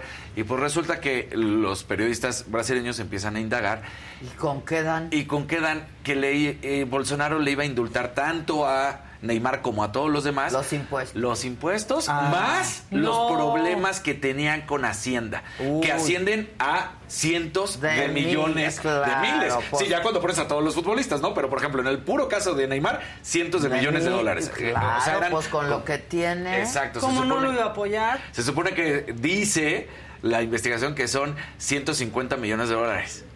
No. Neymar. Solo Neymar. Solo Neymar. Ya obviamente cuando sumas a todos, entonces que y que fue muy criticado Bolsonaro porque se adueñó de los colores de la Seleção, ¿no? De la selección, de Brasil porque decía, ¿cómo es posible que él, que él esté utilizándolo? No puede utilizar el símbolo nacional y decir esto es mío. Entonces, bueno, eh, ha sido muy criticado eh, Neymar por parte de los futbolistas que sí estaban con Lula, diciendo no puede ser que por intereses personales, económicos y de tratar de evitar Estés apoyando. estés apoyando a alguien de acuerdo a ellos, que pues era totalmente claramente, no dañino. Y bueno, pues eh, Lula ya salió a decir justamente eh, un mensaje y decía, Neymar tiene derecho de elegir, de elegir y apoyar a quien quiera para presidente. Creo que él teme que cuando gane las elecciones se va a saber el apoyo de Bolsonaro y cómo le perdonó la deuda del impuesto sobre la renta. Entonces, Mm. pues la... Que no ha dicho nada el Bolsonaro. Está Nada. escondido. No, pues- ¿Qué va a hacer? Entonces, bueno, pues ahí está esta Tiene situación. que salir y reconocer. Claro, pues, no, ¿cómo no puedes. qué Y vieron que una diputada que es seguidora suya y que es de su partido estaba quería balasear en la calle Ah, porque se enojó, no, tuvo ¿Cómo? un problema y Ah. sacó una pistola Ah, ya, y empezó a apuntarle O sea, a la un gente. problema ella, Personal, Ajá, personal, una sí. crisis ahí, ok. Digamos, le estaban estorbando en su entrada, no sé, algo Sí. así. Y pues la grabaron y ella dijo que primero la habían atacado, pero los videos se ve que no. Ok. Ahora, pero imagínate, entonces, pues decían, de ahí viene la Pues verdad, claro. del apoyo. No viene por ideología, no viene por cuestiones personales en el sentido de me- querer mejorar al país, sino viene por cuestiones personales de la lana. De acuerdo. Y de acuerdos y de que no quieren acabar en prisión, porque sí los van a estar persiguiendo. Entonces ya se dio a conocer esa información y como lo decimos... Es sí, mucha lana que llegue mucha Lula y lana. la cobre. Sí, Digo, pues, exacto. país. Sí, Pa'l para el país. La claro. recaudación Bueno, pues es ya para, vimos. Es para Sí. Hacienda, ¿no? Pues, Al final del día, pues, que- le deben los futbolistas. Entonces, pues se las tienen que quitar y a ver qué es lo que sucede. Y se dio a conocer los precios para el Gran Premio de, de México 2023. Qué bueno que tenemos Gran Premio de México para tres años más. Bueno, eh, va a salir un poco caro. Pero la buena noticia es que si los compran ya desde ahorita tienen 12 meses sin intereses. Entonces. Ah, bueno. Pero, Ah, pero- pues, pues, pues, no está mal, güey. Luego, un día antes todo el mundo está... Claro. ¿Quién le Quiere Ah, comprar. sí, Sí, sí. Salen carísimos. Sí se duplicó en algunos casos. Por ejemplo, ¿te acuerdas que habíamos platicado que los de discapacidad y los más baratos para este todavía estuvieron en 1500? Ya Ahorita, para el del próximo año están en 3500. Son los más baratos. Ah, subió un 120%. Exacto, los de discapacitados 3.500 y los más, más, más, más baratos 3.500 y ya de ahí empiezan eh, los ya Ah. más, hasta los 30 mil pesos son los más caros, ¿no? Entonces, de 3.500 ¿Y a qué 30. te dan con los 30 ¿Qué te incluye? ¿Qué te, qué te viene Los con de- los, los de 30 Es una bebida. Eh, casi, casi. O sea, son los que te permiten ingresar al paddock y poder estar, no todos los días, hay que aclararlo. O sea, es para que Son vayas para el viernes. distintos. Exactamente. La- la final. Para que no. Ah, para que el vayas el viernes. viernes y puedas convivir y estar en el paddock. No acosar a los Exacto, pilotos, no estar ahí, pero que puedas recorrer. ¿Qué mal le hicieron eso? Qué Porque es una hicieron. cosa bien padre. O sea, como ver a los pilotos trabajando y así llegan, algunos te saludan, pero eso parecía. Sí, no, así Sí, no se mercado, puede. estaba Estaba terrible. atascado. Así no debe de ser. Bueno, y que en el paddock ya prácticamente tienes Es que comprar pocas porque cosas. la Sí. verdad Fórmula, la, la, la Fórmula Sí. 1 en México es súper cuidada, súper bien organizada, siempre. No, ahí Fue raro eso. Como que dieron más fue. brazaletes a alguien, Como que eran más brazaletes y como que también por ahí algunos este, se- Colados. se- colados, exactamente. Sí, porque aparte son muy estrictos con los horarios. O sea, aunque Sí. tú estés en paddock, tienes horarios. Si quieres bajar, porque puedes bajar en un camioncito a recorrer la pista, es de tal hora a tal hora Sí, y te tienes que formar. Exacto. A pits te tienes que formar. O sea, para todo es muy organizado. Sí, sí, en todos sí. los grandes. ahí, ahí ahí hubo un algo error. pasó. Ahí algo pasó. Oye, Entonces, bueno, pero, sí van a subir considerablemente. Sí van a o sea, subir. este año cuánto eran los más caros eh, eh, estaban en 22. y ahora van a ser de 30. 30. Ahora, estos son los más caros que están para el público, porque todavía ahí llega a ver hasta de 50 mil pesos, pero es que esos son los especiales diamante que, por ejemplo, Del te incluye comida, ajá, te incluye Ah, comida, bebida. bebida. que puedes llegar de las 10 de la mañana y salir prácticamente a las 6 de la tarde. O sea, Ah, que, pero hasta esos- las manitas. Hasta las manitas, Sí, porque ahí sí sigue y sigue y sigue. No, o sea, ahí no te limitan en absolutamente nada, pero bueno, esos ya son muy, Sí, pues está muy caro. muy caro. O sea, estos son de los que la gente puede ir, visitar, eh, pero... Puede ir, digo. No, pero es que mira, lo que acaba de decir Adela muy bien, y yo por eso lo quería sacar a colación, son 12 meses sin Si eres un aficionado Si a la Fórmula tre- 1, bueno, claro, sí, sí, vas a pagar 3.500 pesos. Ajá. Entre 12 meses vas a pagar... Si no sientes. ¿Cuánto? No, 300. no, no, claro, claro. Sí, pero el más barato, el más caro 30 también. pesos. 30. 30 pesos. Y así le va subiendo, el otro va a pagar No, 30 mil pesos. no 30. 291 pesos. 300, casi, Casi fue lo que 300, dije, sí, sí. 300. Y el que compra el de 30, pues va a pagar un poquito menos, 2,000 2.900 pesos pesos, al mes, al mes. sí. Y no tienes que llegar el 2,000 día sí. anterior a decir... ¿A- a- ¿Cuánto cuesta el boleto? Y que ya te lo van a vender más caro, aparte. Yo solo iría si me invitan.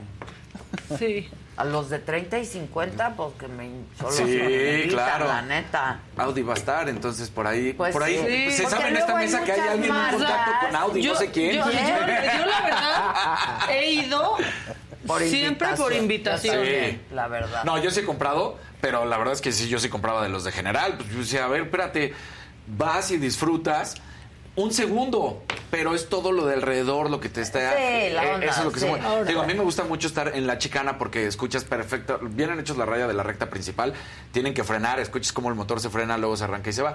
Entonces, esa fue como aficionado, pero muchas he ido de trabajo y entonces Claro. esa es, pues ya, Es el gusto personal más la claro, chamba porque claro. estás por ahí. Es que también, o sea, si no estás en un lugar donde puedas ver la carrera, pero aparte monitorearla, no ves Sí, nada. nada. No ves nada. Nosotros, cuando tú y yo fuimos, No vimos no nada. vimos nada. No ves enteramos. nada. La verdad Vimos es que pura no. cosa que no queríamos ver. ¿Qué pasó? ¿Qué pasó? Sí, fue- la verdad, perdón, se Ah, cayó el El chicharito. sí. Iban siguiendo a Adela como ven los pescaditos del Nintendo que cuando Sí. o los fantasmitas que cuando no volteas empiezan a seguirte y cuando Sí, volteas ya sí. dejan de, de Sí. seguirte. Así una persona que me tenía harto. Bueno, pero el caso es que yo, yo, yo nada más he ido cuando me han invitado, la neta. Pues sí. Sí, yo Sí, a mí no me molesta que me inviten, ¿eh?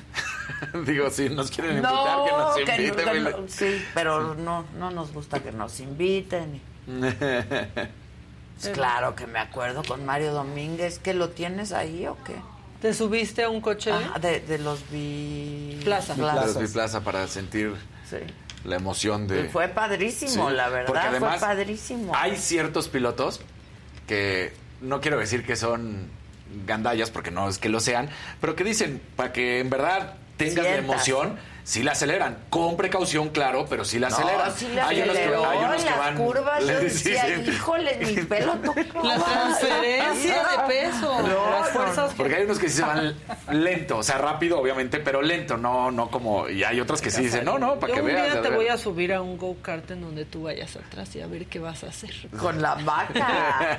Y a ver qué vas a hacer. Vamos. Vamos, a un cartódromo. Vamos. Vamos a transmitir desde un cartódromo. Exacto, Estaría- estaría muy divertido. Sí, sí, sí. sí. muy, Otro muy día con más calmita. ¿Qué más? Otro día con más calma. Ah, bueno, pues nada más para los amantes del tenis. Ya sabemos que el deporte. Ahorita los árabes le están metiendo muchísimo dinero al deporte. Ya se llevaron el Golf Series, habíamos platicado en su momento de qué es lo que estaba pasando con eh, la serie de golf normal y lo que ha sido la Golf Series que se inventaron ellos y que le están pagando cantidades abismales a los golfistas y por eso se han ido. Ahora con el tenis están tratando de hacer lo mismo, por eso la ATP se suma a la Copa Davis y hacen una unión que nunca había sucedido, que es la ATP con... Perdóname. Nada. Ahora la que interrumpe soy yo. ¿Se, ca- se rompió? No, Ah. pero se caen. Se caen. Ya me hartaron. Ok. Entonces, bueno, pues la federación, el, el ATP y Copa Davis llegan a un acuerdo y ahora es parte del tour, lo cual, por una parte está bien, pero por otra parte eh, hay que No. ma- manejar el calendario. ¿Por qué?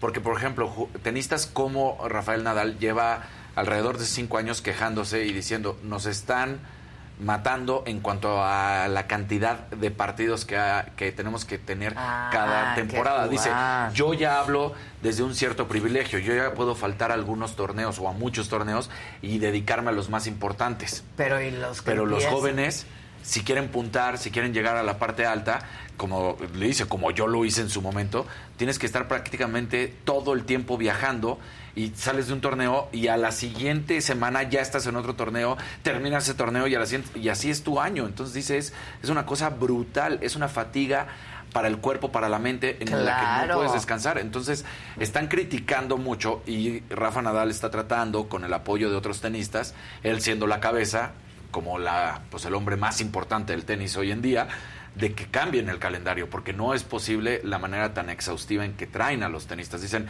no somos máquinas, somos Pues humanos. tiene y eh, razón. tiene razón, exactamente. Oye, va a haber uno de exhibición en México. Va a haber una exhibición en ¿Eso México. cuándo es? Ese va a ser en este mes.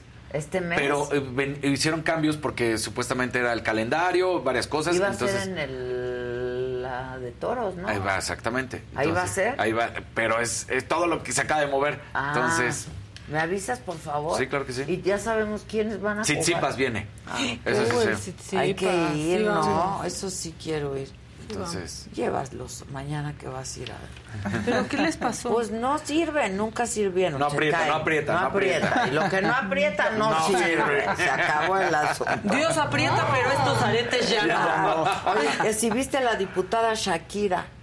Sí, ay, la teníamos en un macabrón y se no... ¿O sí la pusimos? Sí, ¿no? Sí, ¿verdad? Hace sí, unos días. Según yo sí. Sí, la Ah. te fel- en Colombia. Por Yo suerte no, pasó aquí yo en no México. Sí, no. Ah, es que sí, fue la semana pasada que empezó. Te felicito, Felicito. qué bien actúas. Ah, En sesión, hablando. ah. Qué bueno ver que no somos aquí Sí, los únicos los ridículos. Sí. Fue el jueves o viernes que lo Sí, no, semana pues me avisas, por favor. Claro que sí. Ok, gracias. El que sigue, por favor, yo sí quiero saber eh, cuándo va a terapia, dame. Sí. Venga. ¿Ya va a ir? Así. Venga, venga.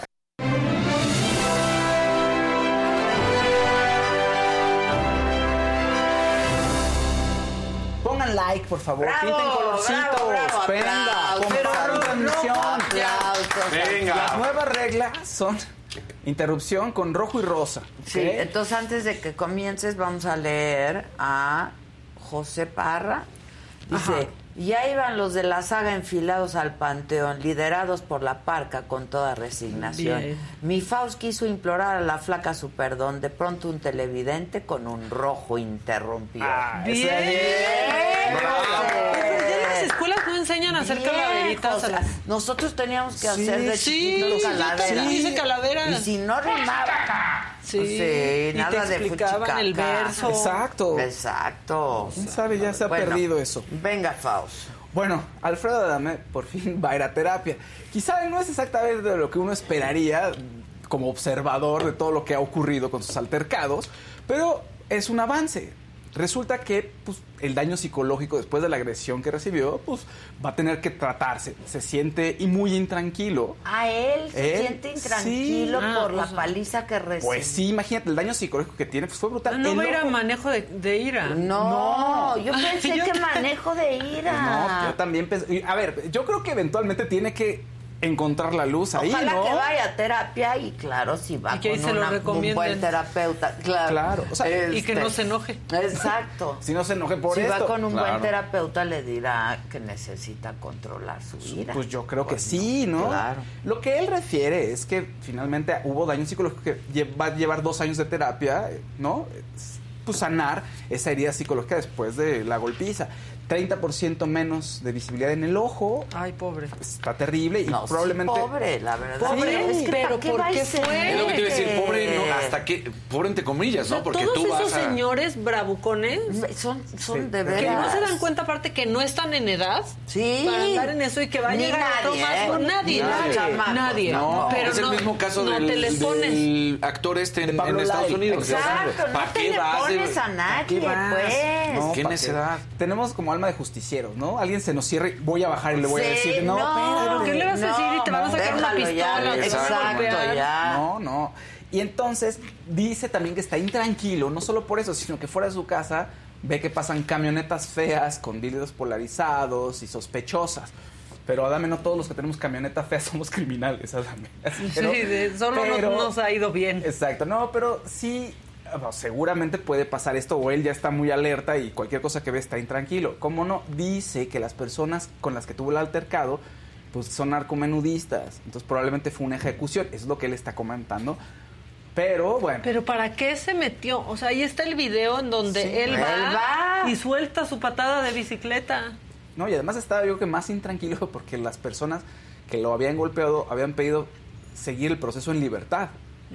Se los negó un juez, entonces yo creo que estaba muy intranquilo él, como diciendo, no, imagínate si salen, que, en fin, a ver qué ocurre. Él, pues, se va a agarrar de la parte terapéutica y esperemos que esté bien y que le vaya bien y que reaccione también sobre el tema del manejo de ira. No lo comenta cuando, cuando habla sobre todo lo que tiene que hacer, ¿no? Para estar bien, pero sí necesitamos cambiar el chip, ¿no? Sí, sí, sí, por Mucho, supuesto. Mucho. Oigan, otro chip que ¿Me está cambiando. Pero poner qué bueno que va a paréntesis? terapia. Ahí Sí. está, mira, para que veas que te, es lo que yo te decía. Supuestamente uno es Nadal contra Casper Ruud, el noruego, que sería el primero de diciembre en la Plaza de Toros. El otro, que tanto te digo que por eso hay un relajo, es el de 9 de noviembre en la Arena Ciudad de México, que ese es entre Nick Kyrgios, el australiano, y Cameron Norrie. Entonces, Ah. por eso te digo que, Ok. que el relajo. O sea, Pero uno es me el- dices, yo quiero ver a Nadal. Sí, ese- pero ese es hasta el primero de diciembre, que ese es Ah. el primero que se había anunciado, que se cambió la fecha y ahora no se sabe nada, más que Ok, esto. ok. ¿No? Que es el primero de diciembre, sí, en la Plaza de Toros. Y el otro sí está confirmado, ya está hasta venta de boletos, el de Nick Kyrgios contra Cameron Norrie, el 9 de noviembre. Pero ese es en la arena. Ahí está. Ya, perdón. No, está bien. Oye, otro cambio de chip. ¿Y qué pasa con Halloween? Ya no genera miedo, ¿están de acuerdo? Ya no... Ay, ¿qué es un La- no. O sea, Perdón. ¿cómo disfrazas de hot ¿Qué es dog? un hot dog? Perro zombie. Perro zombie, ¿qué? ¿Qué es Son bien Estoy de acuerdo. ridículos. No, o, o son cosas muy bonitas o muy lindas, o de pronto pues cosas muy sexys que están para un- una película de, Tiene ot- que ser no, de otro miedo tipo, de otro. Exacto, de eso se ¿no? trata. Una película sensual, una película. Exorcista. Sí, pero bueno, Shakira se vistió De de, Wonder Woman. de Wonder Woman. Se ve increíble, Ay, está no, pero padrísimo. es que- Sí, y pero fue revuelo en redes, todo el mundo la quiere, la amó. Dice que era muy importante para ella. Fue su primer disfraz. ¿En su vida? En su vida, entonces se Qué lo vuelve a guapa. poner. Sí, Qué guapísima. bárbara. Se Lo que sí- a. Ahora, la Sí, cosa que me da gusto es que el traje no es así ultra pegado ni nada, sino sí es un disfraz que está padre porque no tiene que... Que ser sexy y así. Exactamente. Es, es para sus hijos. Dice ella que se disfrazó para sus hijos. Pues Tiene se ve de- súper. De porrista, de angelito, entonces lo está haciendo con este corte. ¿no? Pero, ¿se acuerdan tenemos- cuando queríamos que diera miedo? Sí. Sí. Claro. Bueno, tenemos eh, muchas artistas latinas y un artista latino ahí que metí de refilón. Venga. Tienen los disfraces, pónganlo por favor. Estas son nuestras artistas latinas. Y- Pero y Rosalía es latina por una. también. Sí, Eh, venga. para que la veamos bien. La primera es Rosalía, que es un personaje anime que, Mm. mira, te digo, es todo sexy. Este, pues no da miedo ni nada, nada más No. está Pero está bien. No, pues, Sí. está- pues sí, No, está padre. El Este es- disfraz que es está como una pantera, ¿no? Toda Sí, es muy anime. Sí, es muy anime. Muy anime. Le Y se parece tantito y ella a. Dana Paola. Sí. Sí. Venga. Sí, sí. Entonces, bueno, el que viene es Shakira, obviamente está dentro del top. Tampoco es que muchos se hayan disfrazado, pero eso es lo más relevante, ¿no? Mi Shakira, que se ve muy bien. Y la que viene, esta es eh, Carol G. Ah. De, de, pan- de- ¿cómo se llama? De ah, Catwoman, pero le dio su toque. Ajá, en vez de Ah, negro rojo. medio. Este es el de Michelle Pfeiffer, ¿se acuerdan? El que utilizó Michelle Pfeiffer, pero que era negro. Ah, Exactamente. sí, Y ella se parece a la sí. Kardashian, a una Kardashian.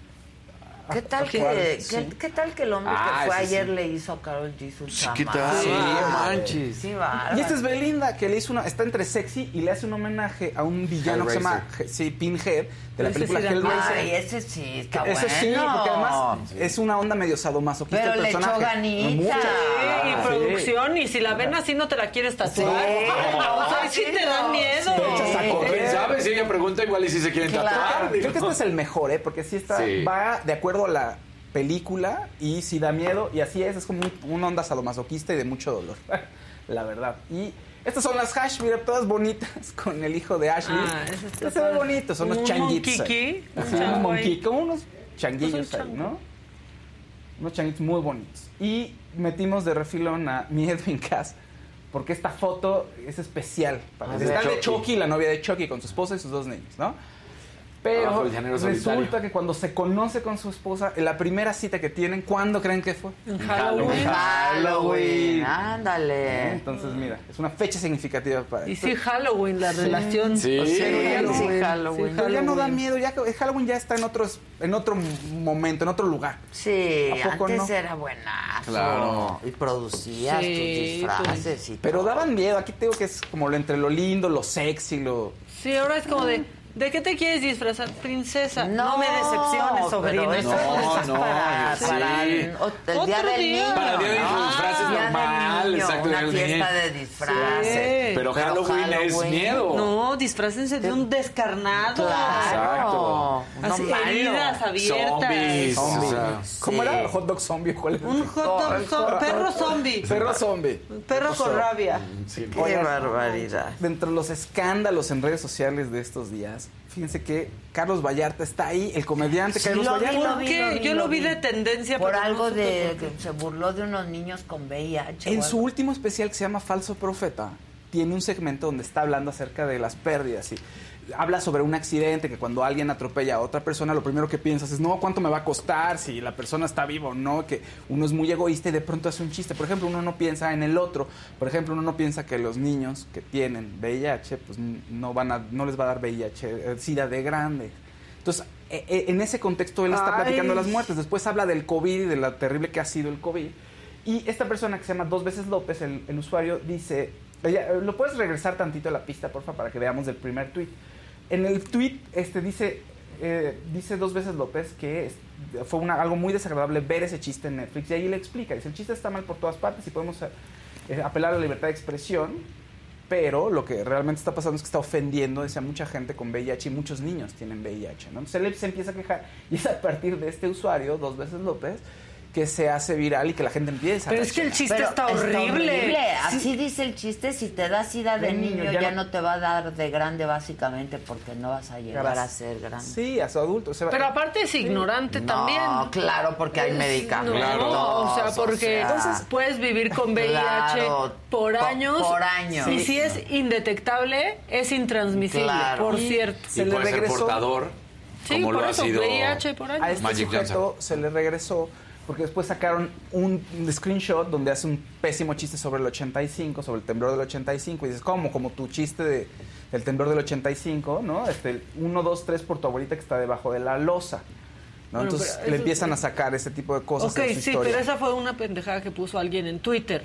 Sí. Este es un especial en Netflix. Entonces empezaron a atacar también al usuario, etcétera. Aquí el tema es que creo que esto ayuda a repensar qué es la comedia y qué hasta dónde puedes llegar y qué se vale y qué no se vale.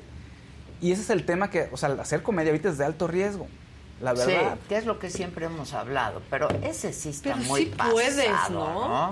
Hacer Sí, comedia. o yo sea, creo que porque sí, pero hay cosas es ser y otra, o sea, porque sí puedes hacer chistes cabrones. Sí, Sí, claro. puedes ser, O sea, ¿no? mira, nos la vivimos haciendo cosas macabronas Puede ser y pasadito. y... Pero no suenan tan graves, o sea, es como lo dices, ¿no? Y que la intención con la que tengas. No, no solo como lo dices, eso está mal dicho por donde lo veas, mal escrito, mal dicho, mal leído, mal todo. O sea, eso que dicen, ay, ya no, porque No, aquí decían, pero- ya no se puede hacer un chiste. Yo digo, Sí o sea, lo, se lo que digo es la intención que tienes, ¿no? O sea, el cómo es la intención que tienes de, como dice Maca, de lastimar a alguien o de hacerlo con mucha hazaña. Pero No creo que sea aparte fácil. es otra cosa. Qué bueno o que sea, no hago comer. Si un comediante no es gay y hace chistes, hace un stand-up sobre la comunidad gay, está mal. Porque no es parte de esa comunidad. Cambia si un comediante que es abiertamente gay hace chistes sobre su persona. O sea, si lo haces personal, nadie te puede decir nada. De ti Estás mismo. hablando Claro, de ti. claro, claro. Tú hablas no de puedes atacar a un Eso grupo es el vulnerable. en realidad, Sí. ¿no? O sea, si hay Hablas para ti, te burlas de ti mismo, Pero haces chistes. el viejo estilo de comedia es como hablar sobre los demás, ¿no? Sobre las, sobre las personas que no eres tú. Sí, bueno, pero Vallarta también, ¿no? es del viejo estilo de comedia. Pues no. La no pues, verdad, pues no, es un no. cuate... o Y sea, además es es... Ah, Porque puedes hacer stand-up, ¿no? De observación y es muy distinto. Así irte contra un grupo vulnerable, Claro. aparte. Pero no crees Claro. que eventualmente te va a tocar, o sea, vas a transgredir alguna línea, vas a pasar alguna línea.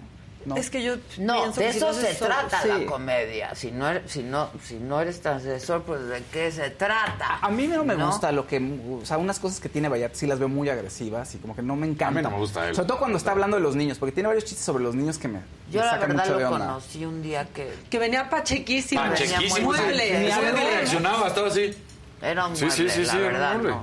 No sé si quedó muy impresionado porque conoció a Alex Lora del Tri, este, pero luego él dijo que estaba Pacheco, no sé, pero la verdad no participó. A mí no se me hace bueno. Dice a mí no me Juanjo gusta. Moreno. No, Maca, no coincido. Entonces los homosexuales no podemos hacer chistes de heteros. los heteros no son una minoría que ha sido oprimida. Claro. O sea, no, puedes hacer chistes sobre lugares comunes, Claro, sí, pero sí. ir directo a una minoría. Creo que este chiste es Además, la comedia ¿eh? blanca y la comedia, como siempre ha sido, te burlas, pero nunca ofendes.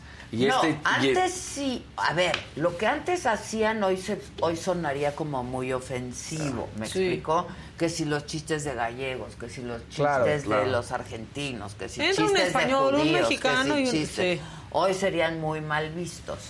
Eh, pero hay otro tipo de comedia, yo Claro. creo, y que pues tienes que ser transgresor, sí, tienes que burlarte de ti mismo, no de grupos que constantemente han sido pues agredidos, discriminados, A menos que no, formes parte de ese grupo, como dice Maca, creo a que ahí menos que formes es una forma de darle la vuelta. grupo, como hay muchas mujeres de comedia gringas que son gays, ¿no? Y se burlan de sí mismas. Sí, pero aparte, siempre, cuando lo hagas personal, nadie te puede decir nada. O sea, porque si tú. tú. tienes cáncer, si tú tienes Claro. este cualquier ¿Qué condición, te pero estás haciendo te chistes de sobre ti. tienes cáncer, pues sí. Sí. Lo tomo O con sea, sentido del Hazlo personal y ¿qué te van a decir? Claro. Bueno, ¿qué más? En fin. Porque yo tengo algo.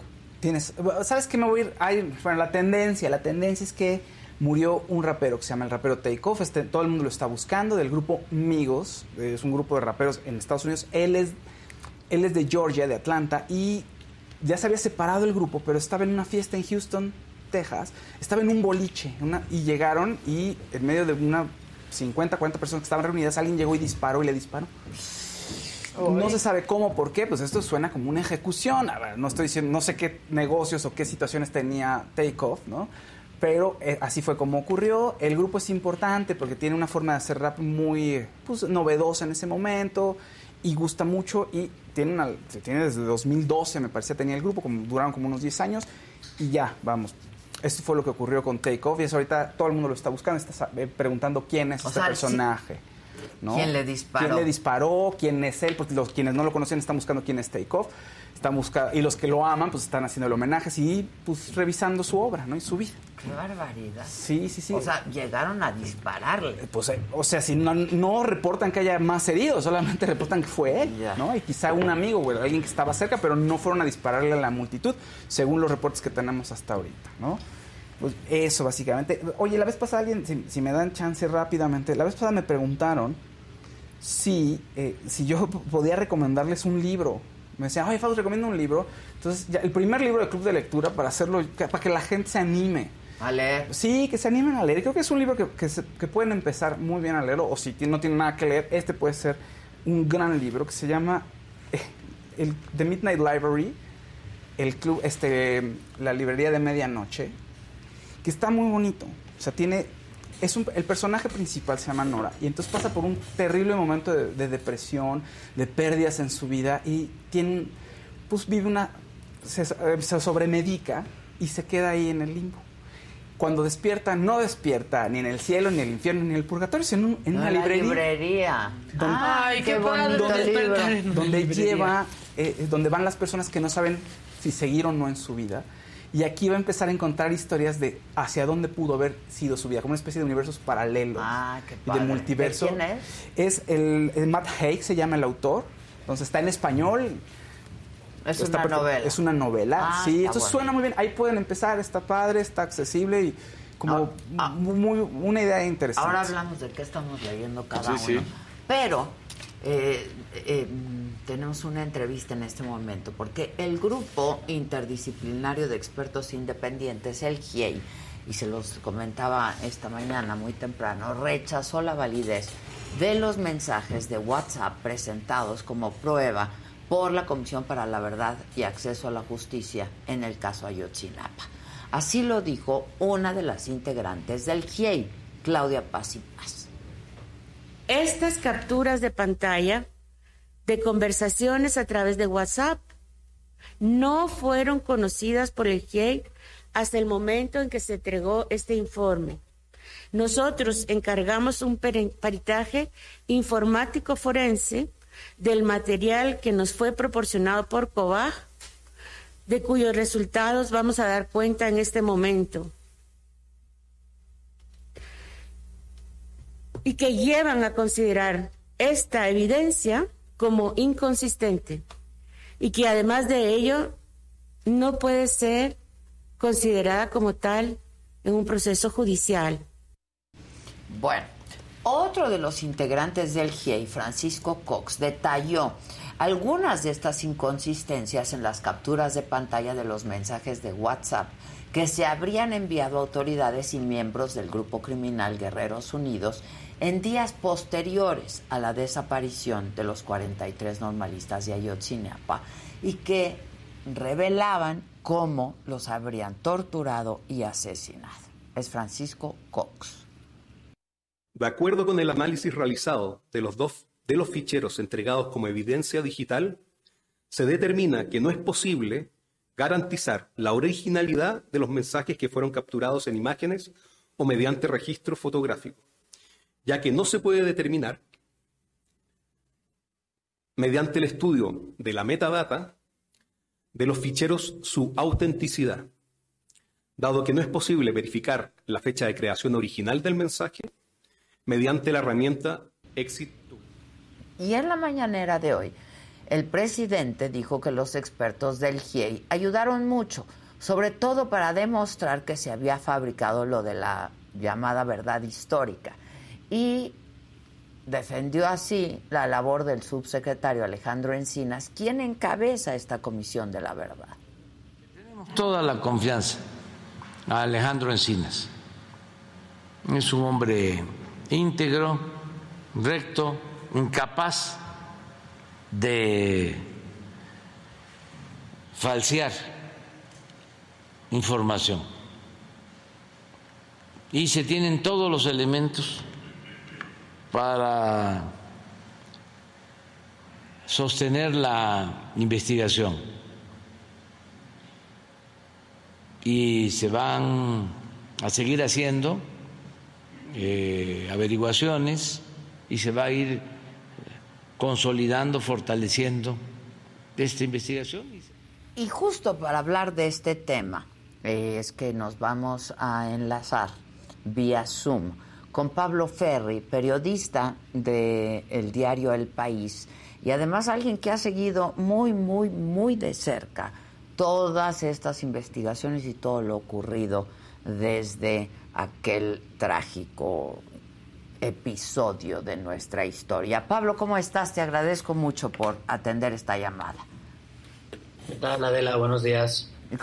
Oye, Pablo, pues de entrada, ayer el GIEI se pronuncia sobre este paquete que son pues más de 460 capturas de pantalla, ¿no? Dice que no hay manera de verificar que sean reales todas, al menos.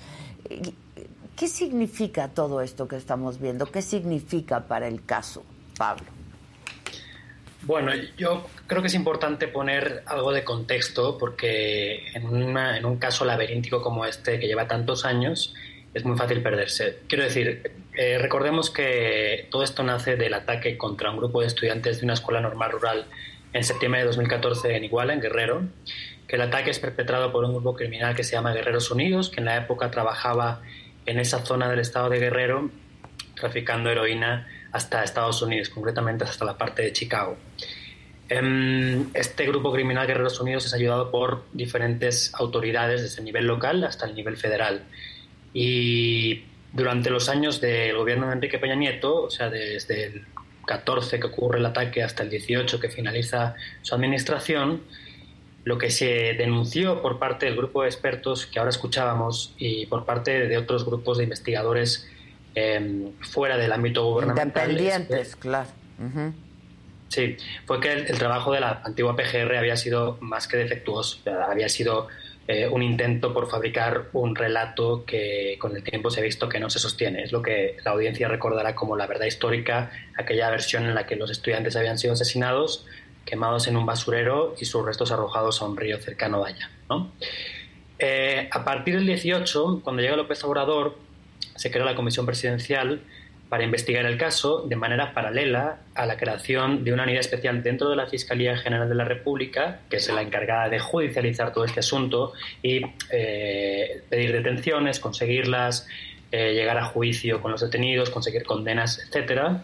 Y paralelamente hay una tercera pata, que es el Grupo Interdisciplinario de Expertos Independientes, el GIEI, que ayer presentó su último informe antes de concluir su mandato, y que todos juntos tenían que empujar, en teoría, en la misma dirección, averiguar qué pasó finalmente con los 43 estudiantes desaparecidos. ¿no? En este contexto, y esto será solo el contexto, pero, pero Sí, pienso sí, que es sí. importante, en este contexto, a partir de agosto de este año, o sea, poco más de tres años después de que iniciara el, nuevo periodo de investigaciones, um, eh, todo se desequilibra de una forma un tanto extraña. Y ahora explico por qué. El 18 de agosto, la Comisión Presidencial presenta un informe de los trabajos realizados en los tres años que lleva existiendo.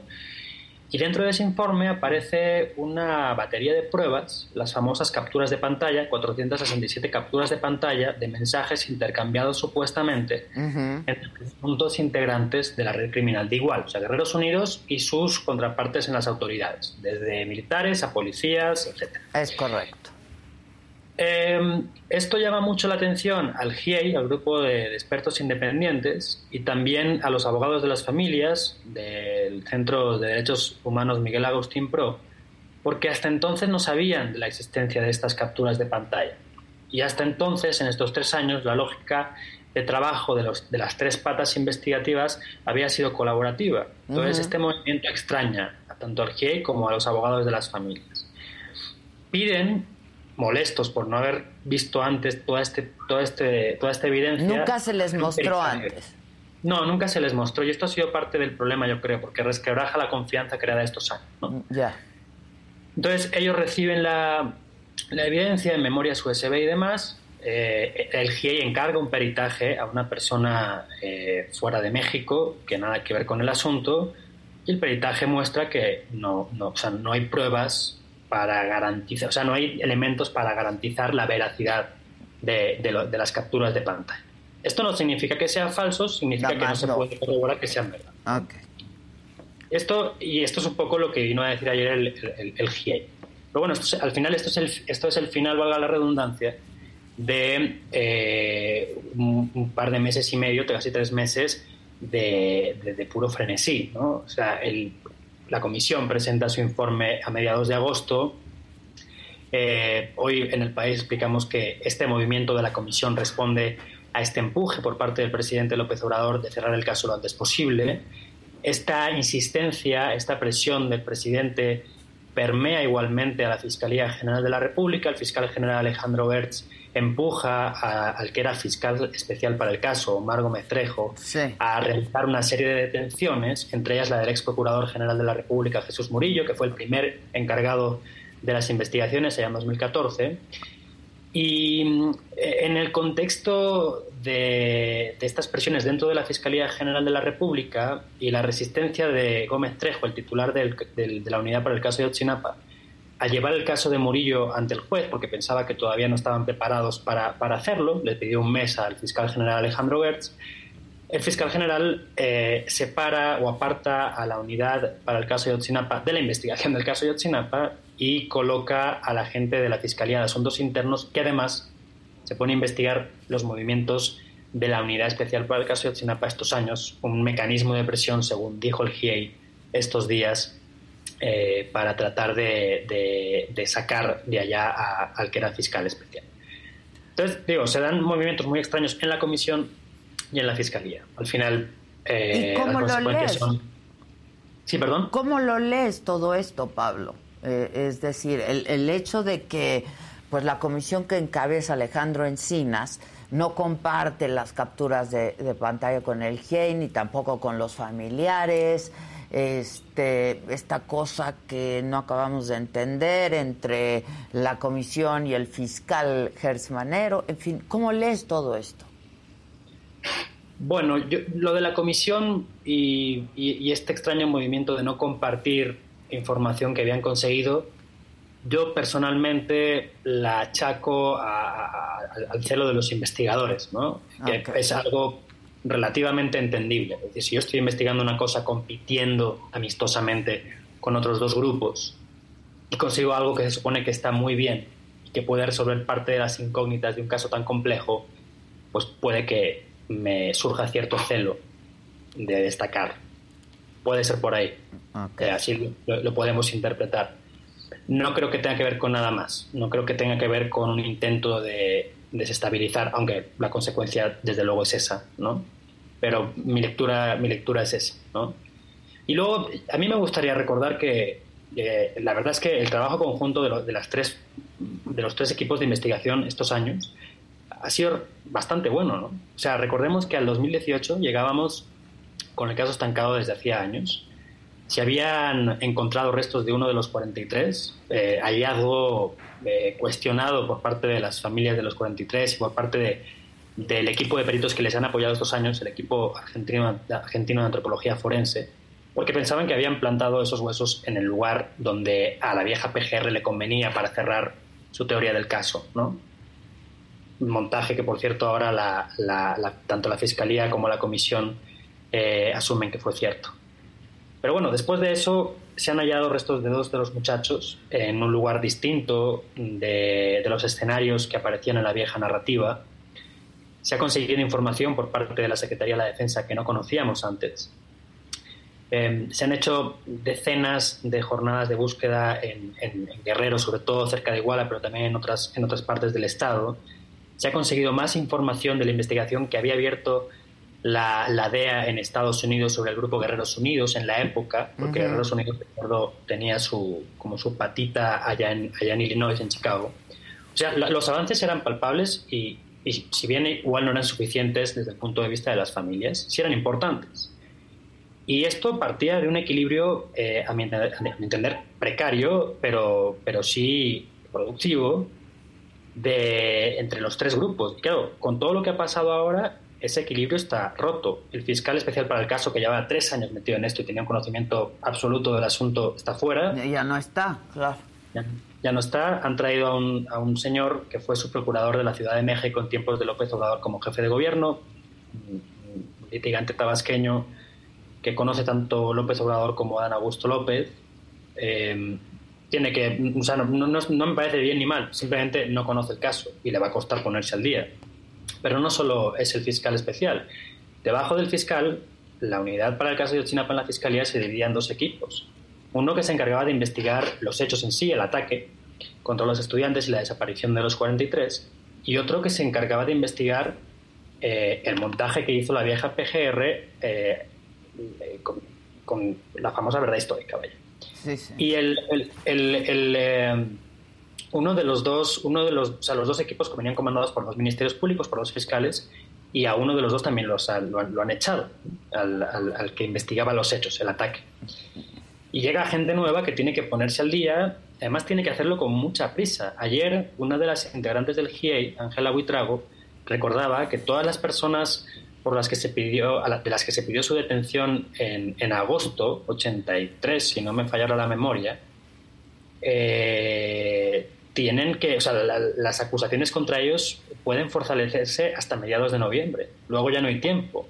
Y sus abogados defensores pueden recurrir la, la, la digamos, la, información con la que los fiscales lograron que el juez les concediera órdenes de detención. De detención. ¿no? Entonces, el tiempo es mínimo. Sí, el tiempo y bueno, que también eh, se retiran dos elementos del GIEI también, ¿no? Eso pues nos dice que pues sí está, sí está rota esta comunicación, ¿no?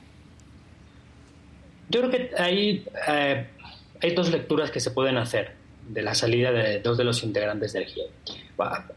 Un pequeño contexto. A lo largo de estos tres años y medio, en la segunda etapa del GIEI, ya con López Obrador, las dos personas del GIEI que han estado más pendientes del caso eran Ángela Buitrago y Francisco Cox. Uh -huh. De esas dos personas solo se queda una, solo se queda Ángela Buitrago. Se va. Eh, Francisco. Y Francisco Cox se va. Y Ángela Buitrago se queda acompañada de Carlos Beristain, que si bien fue muy activo en la primera etapa de las investigaciones, ahora ha estado sobrevolando, conociendo, pero no tan cerca como los otros dos.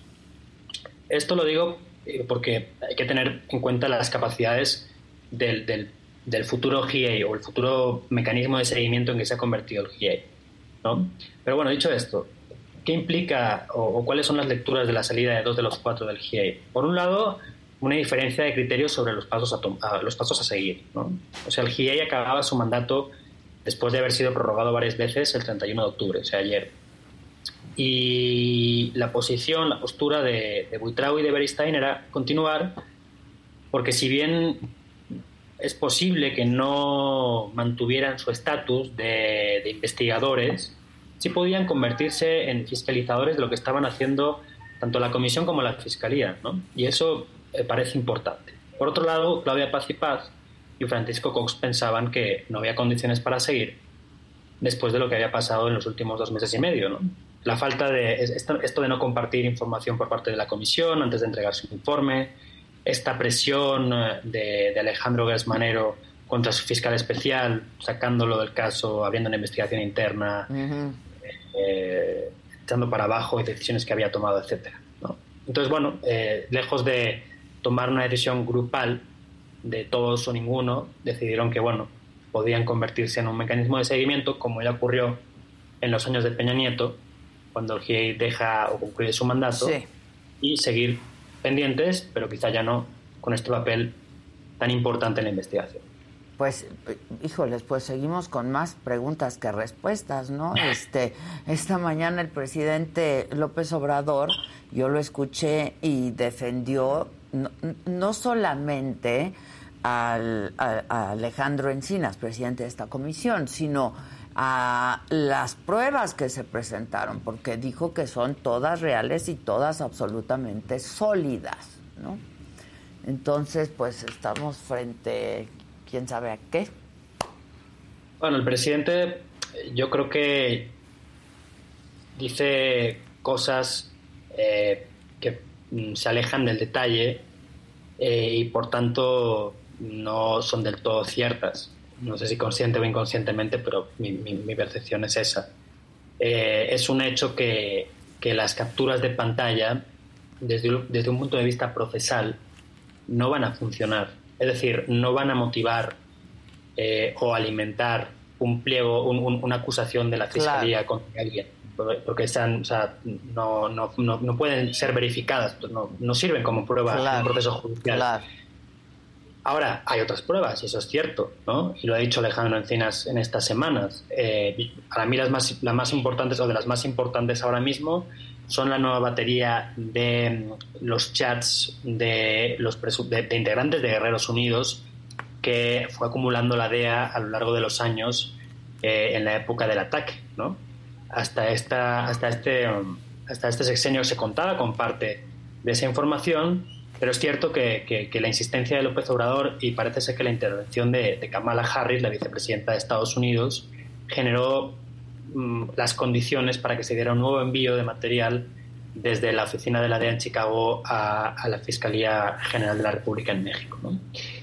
Y, esa, y esos chats son importantes porque permiten entender mucho mejor la relación de Guerreros Unidos con las autoridades mexicanas en la época en la zona, y no solo con las policías municipales de Iguala, Cocula, Huitzuco, Tepeco, Acuirco, etc.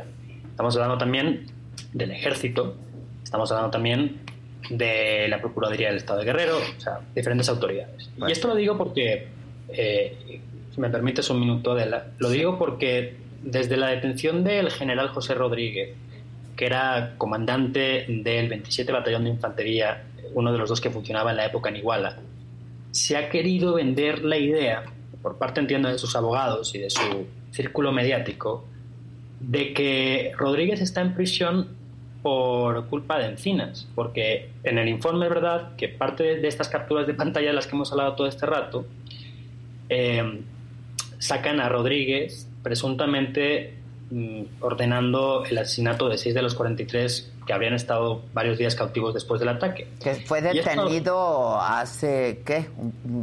Un par de meses, el mes pasado, ¿no? Él fue detenido, no recuerdo exactamente el día, pero sí, ponle tú un mes, mes y medio. Ok. Pero, o sea, esto, esto, esto es una falacia. O sea, este señor no está preso acusado de homicidio. Este señor está, y no está preso basado en ninguna información del informe de Encinas. Con lo cual la acusación contra él no peligra. Ni es una especie de persecución política como han querido ver. Porque la acusación contra él nace precisamente de los chats de, Chi- de- de Chicago y de testimonios de, testigos. Y él está acusado de delincuencia organizada.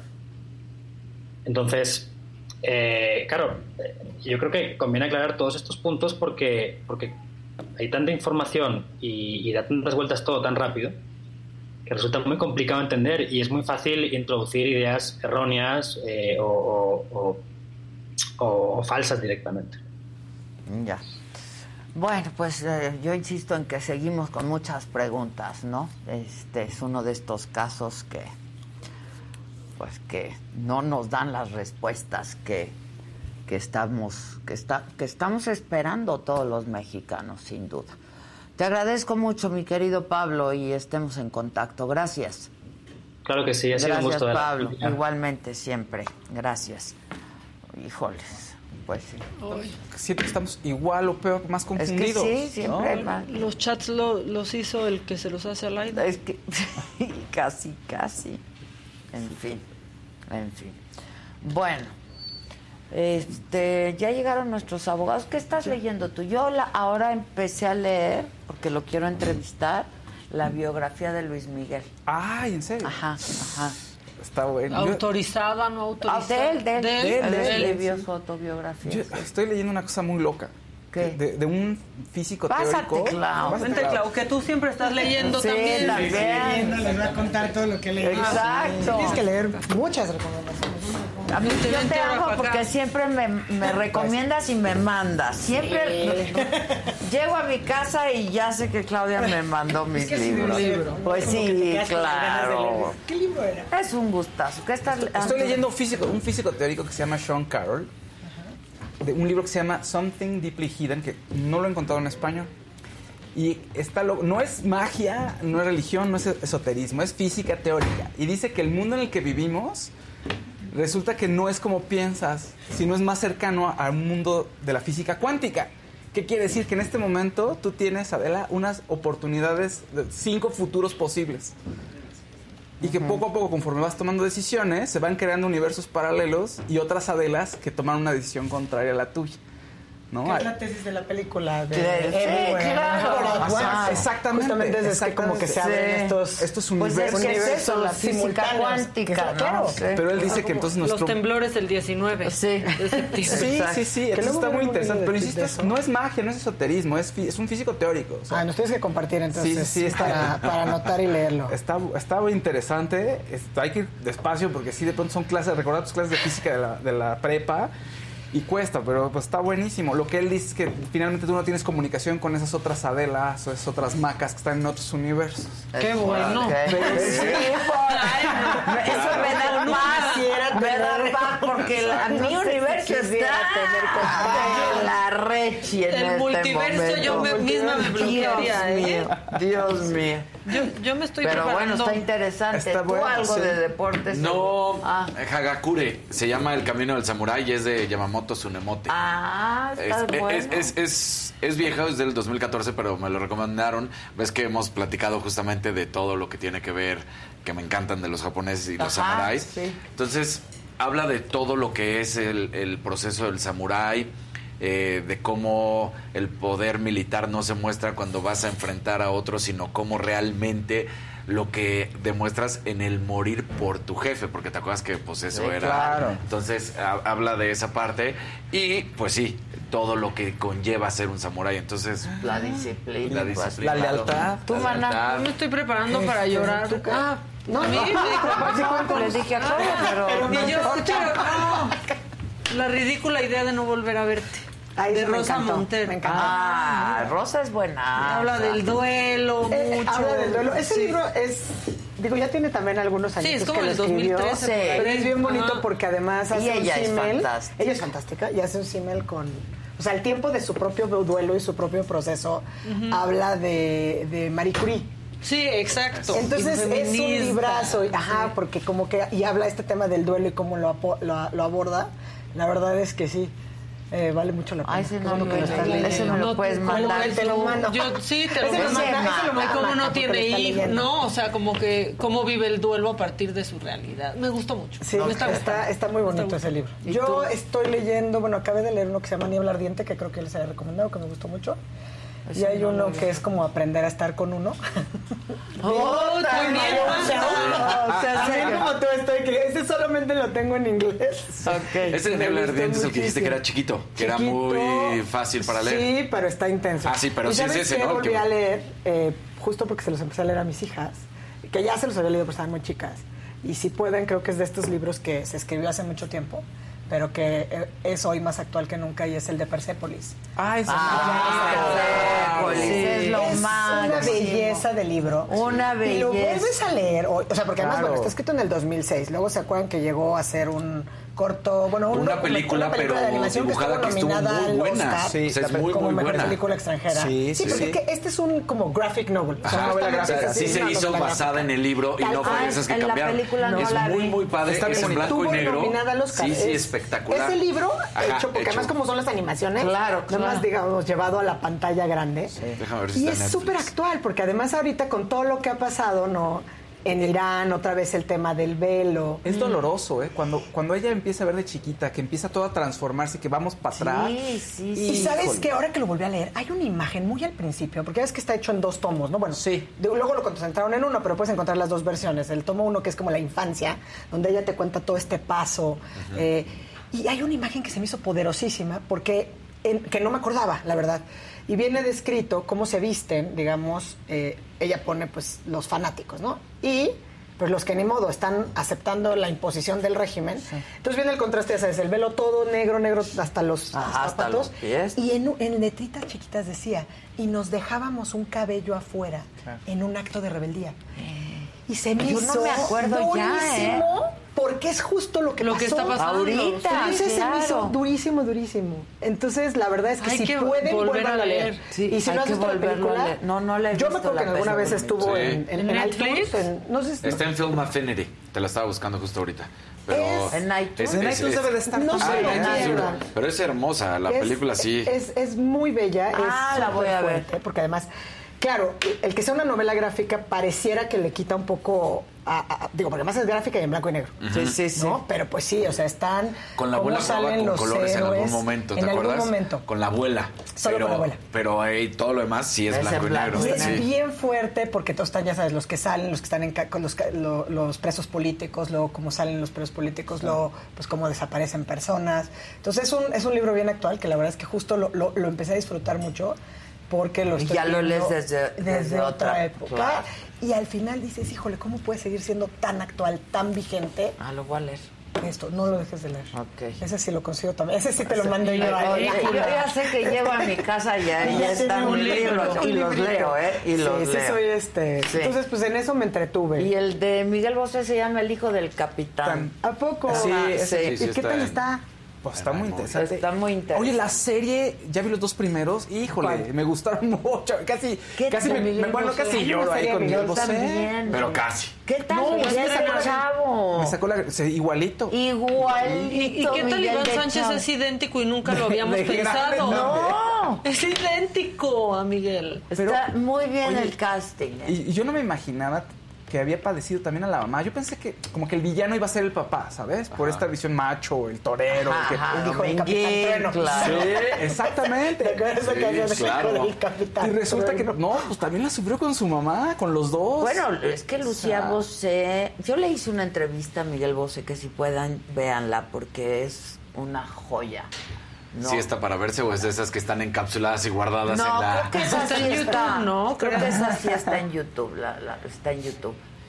Es una joya porque él cuenta ya también de la habla de su infancia, de lo que era su infancia con Picasso, Ah, pero claro, con- ¿no? sí, sí. Y luego cuando dice la Lucía abuela, ¿no? Me dice, dice, tú imagínate mis nietos que ven a su abuela con el pelo azul, ¿no? O sea, con el pelo azul.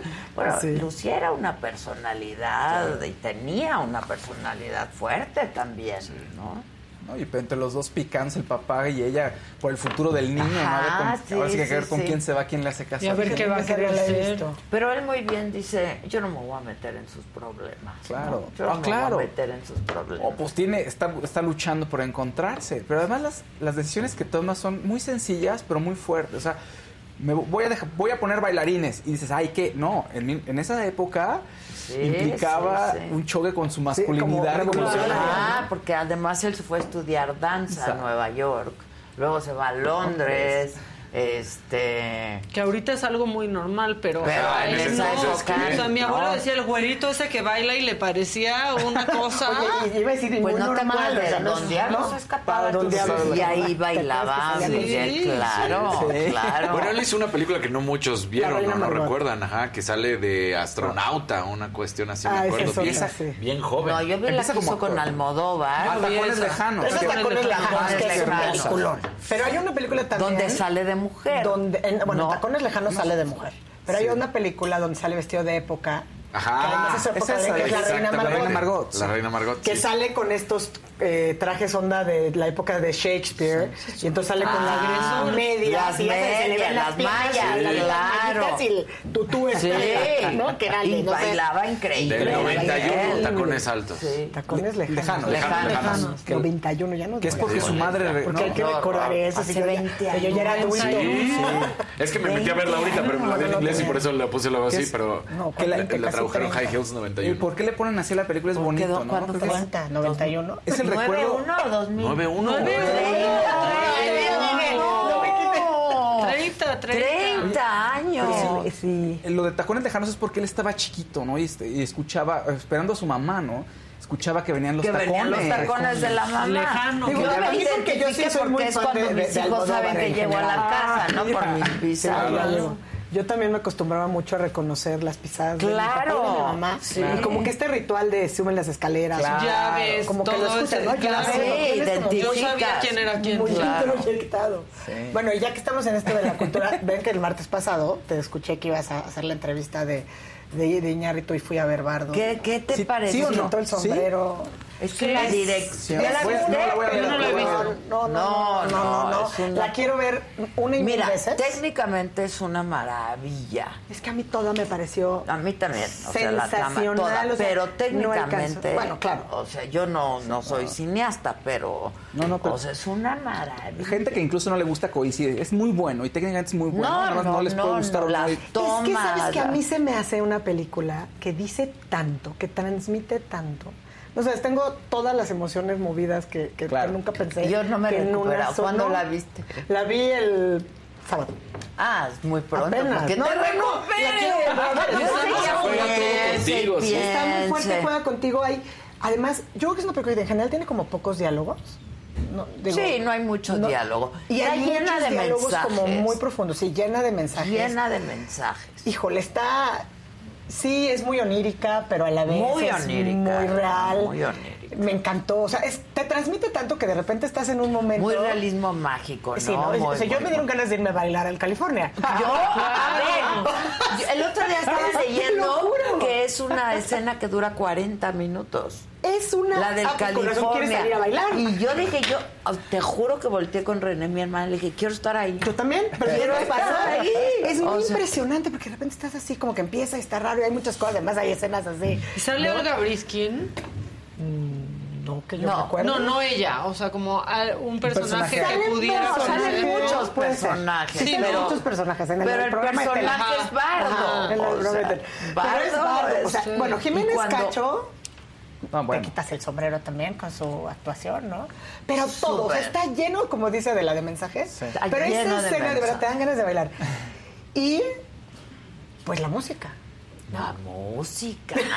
es que es muy, es muy el negro, toda No, esa no, no, a mí se me película. hizo, yo sí la disfruté profundamente. Nada más había visto el tráiler y luego se me ocurrió. Yo, en el radio a alguien que la había criticado, que además no me Mucha gustó su gente la crítica, está Porque además criticando. fue una crítica que hicieron, eh, al menos esa persona que además no me acuerdo su nombre, entonces ni siquiera es que no la quiera mencionar. O no sea, una gente No está siendo No respetuosa. estoy no siendo quién era. respetuosa O sea, porque además no me mexicano, pareció una pues. mujer en el radio. Ah, ok. Una noche. Pero no me gustó porque la estaba criticando, pero no estaba criticando la película, estaba criticando a la persona, al director. No, y entonces este lleno de soberbia y prepotencia. Yo Ah, decía, te voy a decir por qué pasa. objetivo. Te voy a decir por qué pasa, porque han habido algunas críticas internacionales este, en donde En lo, lo, lo, lo- señalan como una más de sus ¿no? De sus su- películas de su ególatras, narcisismo. de su narcisismo, Ok. este egocentrista completamente. A mí se me Y hizo- Yo no lo veo así yo no lo porque veo yo así. me identifiqué con toda la película, Es la que no verdad. pasa o sea, yo, yo no lo veo así, ya al contrario, lo siento que es hasta...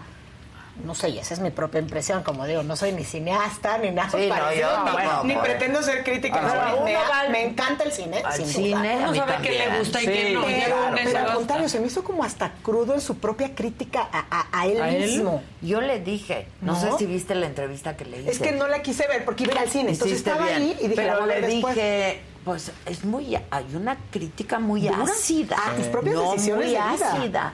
Y me dice, ¿por qué? ¿Dónde viste lo ácido? Porque le dije, yo la verdad no me reí mucho en la película, ¿eh? Yo nada tres dos, Dos, tres. yo- pero no más. No más.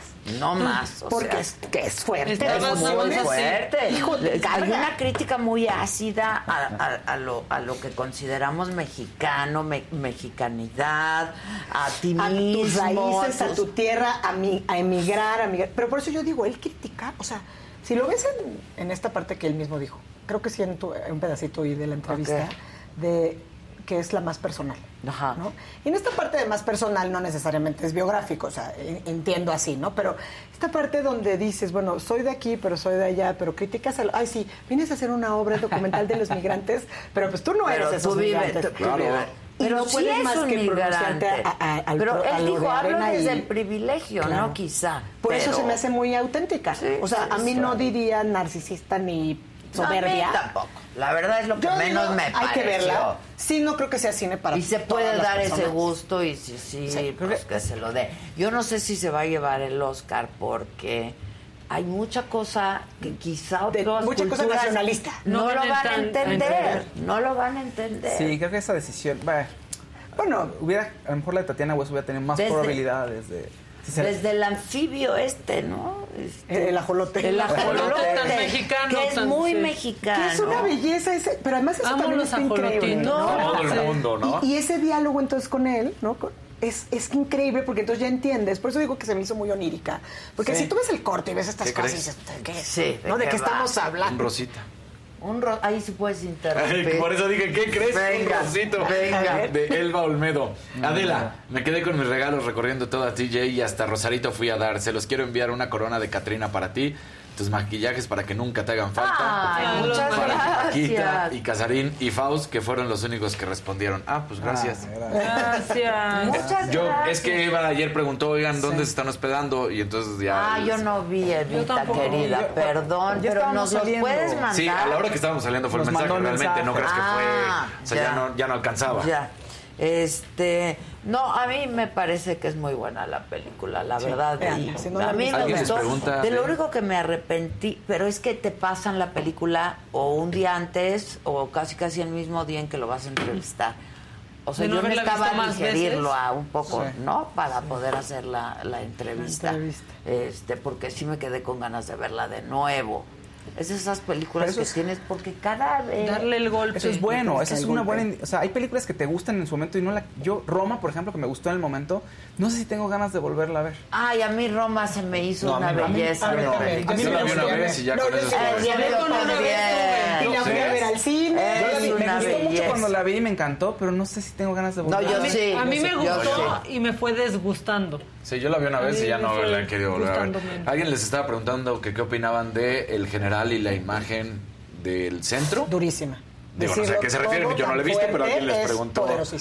Poderosísima. O sea, eso, es que además eso se me hizo parte del Está general. ¿o no? durísimo. O sea, no tiene que decir nada, pero No te dijo sale, es una- nada. Son dos imágenes, porque además te, te, te exalta, te digo, todas estas emociones, porque, digo, yo no sé si son, creo que sí, al menos sé que Adela lo es, o sea, yo amo el centro histórico de nuestra Claro. ciudad, o sea, tiene estas cosas, te paseas por la calle y ves todo. Entonces, hay una parte donde está limpio, limpio, limpio. Entonces ves la majestuosidad de esa ciudad de los palacios. Porque además artística y fotográficamente es una joya. Y luego Sí, empiezan a pasar una Bueno, la serie de fotografía cosas. siempre de él Y es- de repente en la esquina, en las calles, en un balcón además porfiriano, ¿no? Sale. Sale un general. Híjole. No tengo que decir más, pero se Sí, me hace no la queremos spoilear. poderosísimo. Pero sí hay que verla. Te digo, está llena de mensajes. Está llena de mensajes, porque además es sutil, ¿no? Sí, súper Es un, sutil. que es un María súper Durante dice, no está la entrevista completa de Bosé, ¿la podrán subir? Es que no, No es nuestra, es de no Televisa. está, sí. Manden o sea, un o sea, la respuesta es no. La respuesta es no. Pues la No tiene Televisa. completa. Bueno. Se las va a pedir. Pues es que hay algunas de esas que la verdad son joyas que vale la pena recuperar, sobre todo ahora que están haciendo series, ¿no? De, de las personas. No, hay unas Cuestiones hay de verdad referencia. Si la tienen ahí Como arrumbada en la hemeroteca. Vale, Sí, vale la claro, pena. Claro. Sí, la verdad es que vale la pena. En fin, incluso pues, pedir. Pero, pues, Pero bueno, qué, qué, qué buen segmento el de hoy, ¿ya ves? Sí, exacto. Cultura popular de Exacto. Pero qué bueno que la fuiste a ver. Y sí es para verla de Es para verla la muchas veces, no se Y la a mí. Roma me encantó. No se la A pierdan. mí me fue disgustando porque todo lo que pasó después y ya, ¿no? Pero la película es, Es una belleza bien de bonita, película. sí. Una de las críticas que leí El que le hacían al negro González ¿Con Iñárritu, con Bardo? con Bardo, fue justamente que como vio que Ah. su colega hizo Roma regresando a México a filmar, etcétera, etcétera, él quiso hacerlo. hacer. Su ro- que era su Roma, ¿no? Ajá, que era su Ah, Roma. Que no lo creo porque pues no Pues no tiene ni siquiera Nada zona que común, ver, diría no, yo. No. Que los dos son suficientemente auténticos como para hacer lo suyo. Y yo ¿no? creo también que también surge de una necesidad que, es- que, que pasa en algún Claro. momento de tu vida. Es como la biografía de Miguel Bosé. Bosé. Sí. O sea, Surge neta, yo ya quiero escribir mi libro. No sé Es que a sí. quién le va a interesar, pero, Pero quiero escribir quieres. mi libro. Pero al final Porque surge de esta necesidad, ¿no? Cuando ha sido público Claro, por mucho claro. tiempo, de contar tu historia. O sea, No la que la gente ha leído o muchas imaginado. O imaginado, o se han- o se han hecho, ¿no? o O se han novelado, o como quieras decir. Creo que sí es importante. Pero sí surge de una necesidad que pasa en algún momento de tu vida. Entonces, pues, Yo así vi la película, de verdad, o sea, creo que, ah, bueno, a mí me movió todo y te digo, no creo que me hayan acabado de caer ni siquiera a los 20, estoy convencida que la tengo que ver varias veces más y quiero hacerlo. Sí es una película, o sea, que hay que verla como un, como lo que es, que es una obra de arte. Sí, ya, sin duda se alguna. acabó. Llena de mensajes, no, porque te mueve mucho. Yo creo que nos habla. O sea, si superas esta parte de, de- de llegar con resistencia, de bueno, es que no entiendo. O sea, es una obra de arte y el arte tiene mil maneras de, de- de- de- de- de surgir, ¿no? y te toca o no te Pero toca. te punto y habla, nos habla a todos y todas, yo diría. O sea, sí habla mucho al mexicano, a- al México, al México de hoy, al de ayer, al de las personas migrantes en cualquier condición, ¿no?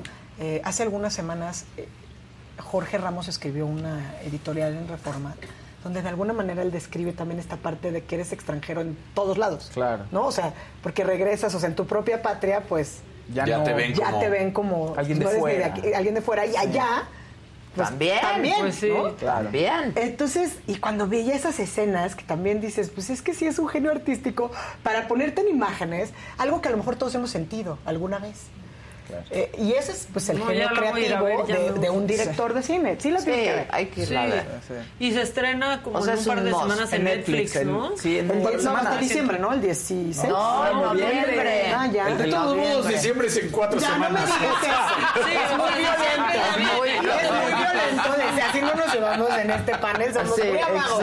Es que, claro. Como sea, el año ya se fue. Ya se fue, Claudia. El año ya se fue. Pero no dejes de ver en el cine. No, no creo que sea Yo creo por el audio, Y la música, el la musicalización. Te palpita el las corazón y así. Ustedes vieron una película eh, hace muchos años de Emir Kusturica que se llama Underground. Sí.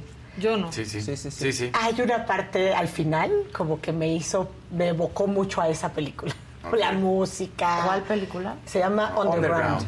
El director es Emir Kusturica. Es una Yo joya creo de que yo no la vi. Yo Joya tampoco de la vi. película. También. Me cuesta un poco de trabajo. Eh, eh, él es complejo. Me cuesta, híjole, Bueno, pues digo. Me genera eso, me genera como, de, ¿qué payaso es este? Ah, mira.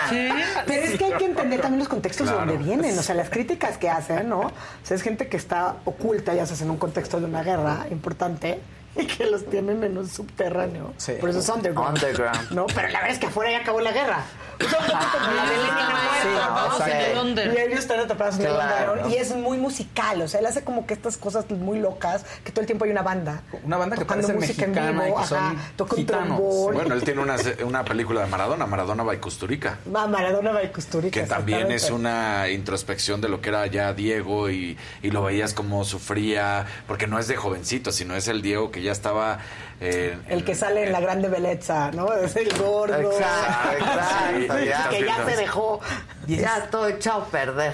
Bardo, 16 de diciembre en Netflix. Tiene razón. ¿Ya ves? 16 Ah, de 16 Sí, de diciembre. Habían dicho en noviembre. Habían dicho, Habían dicho que en noviembre. noviembre. Sí, Sí. yo lo vi 16 de diciembre. Pero qué bueno, véanla en el Aunque cine. ya esté diciembre encima. ¿Cómo le ha ido en taquilla? No sé. Pues mira, si, si la Pues alargaron a lleno. diciembre, yo Sí estaba lleno. Yo fui a la sala, no había ni un solo lugar y Ah, yo fui sola. Qué ¿eh? bueno.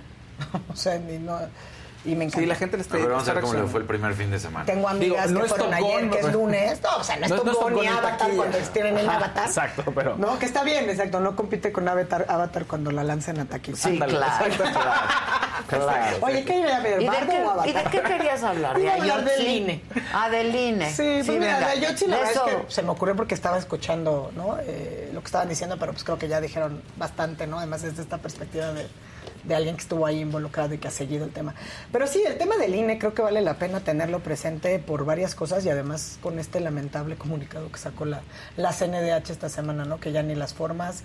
eh, Sí, sí, sí. no, no, sí, ya ni ni mismo- la mínimo salvar forma, cara. o sea, tantito... No, tantita madre. Con un ¿qué le cinismo. Madre. Con un valemadrismo. Y, no exacto, guarda y además, ninguna forma. Ninguna forma. eh, primero, no lo que, me, me- me causó tanto repele que no lo quería ni leer. O sea, dije, no voy a leer esto. O sea, como una recomendación de por qué debemos desaparecer al, al INE. ¿No? Dije, me parece aberrante, violatorio del propio 102 constitucional. O sea, la CNDH, si en algo no se puede involucrar es en temas electorales. O sea, todo mal, ¿no? De principio a fin. Y luego te metes a leerlo. Y además está hablando de un organismo y críticas de acontecimientos que surgieron antes de que siquiera fuera el IFE, ya no digas el INE, o sea, antes de los noventas. Entonces me parece, pero sí me parece que estamos en un momento como sociedad mexicana frente a esta propuesta de reformas muy delicado, que sí me parece que no es una exageración decir que claramente la democracia está en riesgo, ¿no? Y lo hemos platicado muchas veces aquí, decir que es increíble la afrenta al organismo que le garantizó el triunfo. Ah, Es que, mira, ¿No? generalmente Claro. una reforma electoral la pide el que pierde. Normalmente No el que ganó, no el que gana. No el que o gana sea, y que ha venido ganando, no, ya no Es desde el de 18, locos. ¿no? Todo, pero el todo, 21, o sea, todas las intermedias, todas. ¿no? Todas, Todas. las intermedias. Todas. Eh, las Hablé con Ciro gobernaturas. Murayama en la mañana y me decía 21 go- 21 gubernaturas, gubernaturas. mayoría en el Congreso, mayoría en el Senado, o sea, Todas las no, que cree en el O sea, proceso. Todas, pero vamos a darle en la torre al INE, claro, porque entonces vienes con esta narrativa y luego vamos a elegir a los funcionarios y vamos a elegir a los jueces. Y sí me parece, la verdad, sin que sea un- una exageración, que sí está en- terriblemente en riesgo la, pues diría, incipiente democracia que venimos construyendo, por lo menos desde el IFE de los noventas Claro. y hasta nuestros días, ¿no? Y lo más grave, pues es que al final... por una recomendación de, de, de 1950. No, y además, exacto. O sea, O esa sea, recomendación no, que está hecha en un no contexto existía ni el donde no había no. ni siquiera esa división, ¿no? Donde Claro. estaba en la Secretaría de Gobernación un órgano electoral ad hoc que se encargaba de hacer esto y que, bueno, pues claramente fue del pues el famoso fraude, no fraude del 88, ¿no? Y todo eso, pero que como dices, o sea, me parece muy destacable las reformas electorales, que además sí es, es una constante en México, que es lamentable, ¿no? Hay un proceso electoral, Ah, viene una reforma, ¿no? sí. Pero normalmente son alentadas porque quienes pierden Ajá. traen estas exigencias, ¿no? Pensemos Claro, en, claro. en- en la que en la que surge justamente que es más o menos la que nos tiene como que con estas reglas del juego electoral que es justamente cuando pierde contra Felipe Buenas Calderón, o malas, ¿no? ¿eh? Pero o sea, esas son las reglas, buenas o malas, porque sí me parece que este tema de pues, el exceso que hubo en campañas y en publicidad de- y en propaganda en medios tradicionales, ¿no? Radio, televisión, etcétera, pues nos llevó al famoso uso de las pautas eh, que son del INE y que se asignan a, a- Y en los no tradicionales obligatoriamente. también, ¿no? Y luego, en la segunda, el segundo momento, ¿no? Segunda etapa. la segunda etapa, porque esa fue hasta 2006, pues era solo radio y televisión, ¿no? Básicamente. Y pero luego viene Y luego 2012. viene 2012 y entonces ya vienen todas las plataformas. Y luego incluso 2018 18 todavía. los influencers, ¿no? Eh, entre comillas, Sí. digamos, para, para acotarlo a temas. Y entonces se van haciendo ciertas reglas del juego en las que todos los actores, todos los participantes los acatan, los cumplen y pues se hacen más o menos responsables, ¿no? Desde luego los organismos pues siempre son perfectibles porque son personas quienes los integran, pero a mí me parece que Lorenzo ha estado a la altura, me parece que Ciro, Claudia, o sea, es decir, quienes integran el Consejo General de Línea han estado a la altura de las circunstancias y que con muchas críticas también, la propia salas del Tribunal Superior, Sí, ¿no? sí, o sea, sí. la, la propia sala superior del Tribunal Electoral más o menos sacado asuntos que son bien complicados. Ahora, ¿qué pasa? Tenemos muchos retos. Retos de, en temas de violencia política por razón de género, retos en temas de paridad y desde luego los retos en general de que la violencia no se haga pues presente de una No. o una constante Es- en todos los procesos No electorales en este país. o sea, no diga quién va a ser el próximo. Es terrible. O sea, porque la verdad es que por eso digo, o sea, decir que la democracia está en riesgo no solamente es porque el árbitro encargado y que ha llevado esto a buen puerto en los últimos años y en los últimos procesos electorales, pues lo estén, preten- bueno, obviamente están queriendo acabar con él. Hay muchas organizaciones que están levantando la voz en defensa del INE, pues los hashtags de yo defiendo al INE. Eh, eh, el tema es que esta narrativa pues choca siempre con él en Palacio Nacional, ¿no? O sea, él va a decir una y mil veces, como hemos dicho, es constante y congruente en ese sentido, en sus mentiras, ¿no? Entonces, la razón que dice para, para desaparecerlo o no desaparecer está ahí. Entonces, por mucho que se haga de este lado, pues la verdad es que a quienes hay que exigirles cuentas son precisamente a los legisladores, ¿no? Porque si, se- si le siguen pasando todo esto, la verdad, el, el costo que se le transfiere al Poder Judicial, porque bueno, luego te Sí, queda la sí, defensa, primero es altísimo y segundo, en tiempos el daño está hecho y se vuelve irreversible.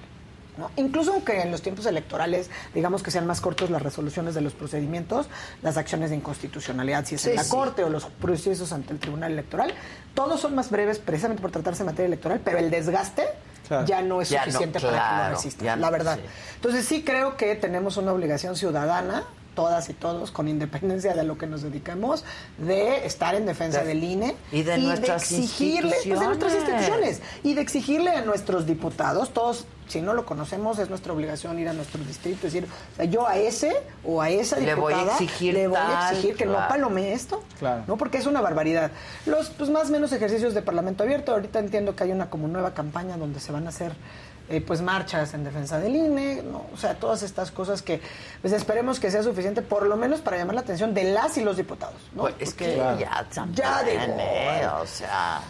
es que el problema es ese, ¿no? Como Es todos una- tienen Claro. esta cola que le pisen y entonces pues, empiezan las comparsas y, y- y ese es el problema, o sea, como ciudadanía tenemos que hacernos cargo también de pedirles cuentas claras y exigirles, porque si no al final nada garantiza pues no solo que no tengamos instituciones, sino que como en estos niveles de violencia y de crimen, pues no esté totalmente estén- infiltrados claro. en todas y cada una Pues de ya las instituciones. están. Pues sí. Muchas. Esas poderosas imágenes, por ejemplo, que por eso pues Claro. llega un artista y te ponen un... Claro. Sí te ponen contra la pared. Pues sí. ¿No? O sea, sí te ponen contra la pared porque pues de, de, de pronto alcanzas a ver este tipo de cosas. A mí el caso de Línea ahorita me tiene sumamente preocupada, les, les mentiría si les dijera que no. Claro, o sea, y además es horrible porque es decir, ¿de qué tema vamos a hablar o qué vamos a abordar? Porque son tantos, son tantos Sí, temas que nos están erosionando cosas, y que claro. están lastimando. Pero sin duda ahorita es de manera muy urgente atender. del INE. Porque además este desfachatez de, de- de la titular de la CNDH. No, eso ya fue. Es una vergüenza que, que lo hayamos tenido que ¿no? ver.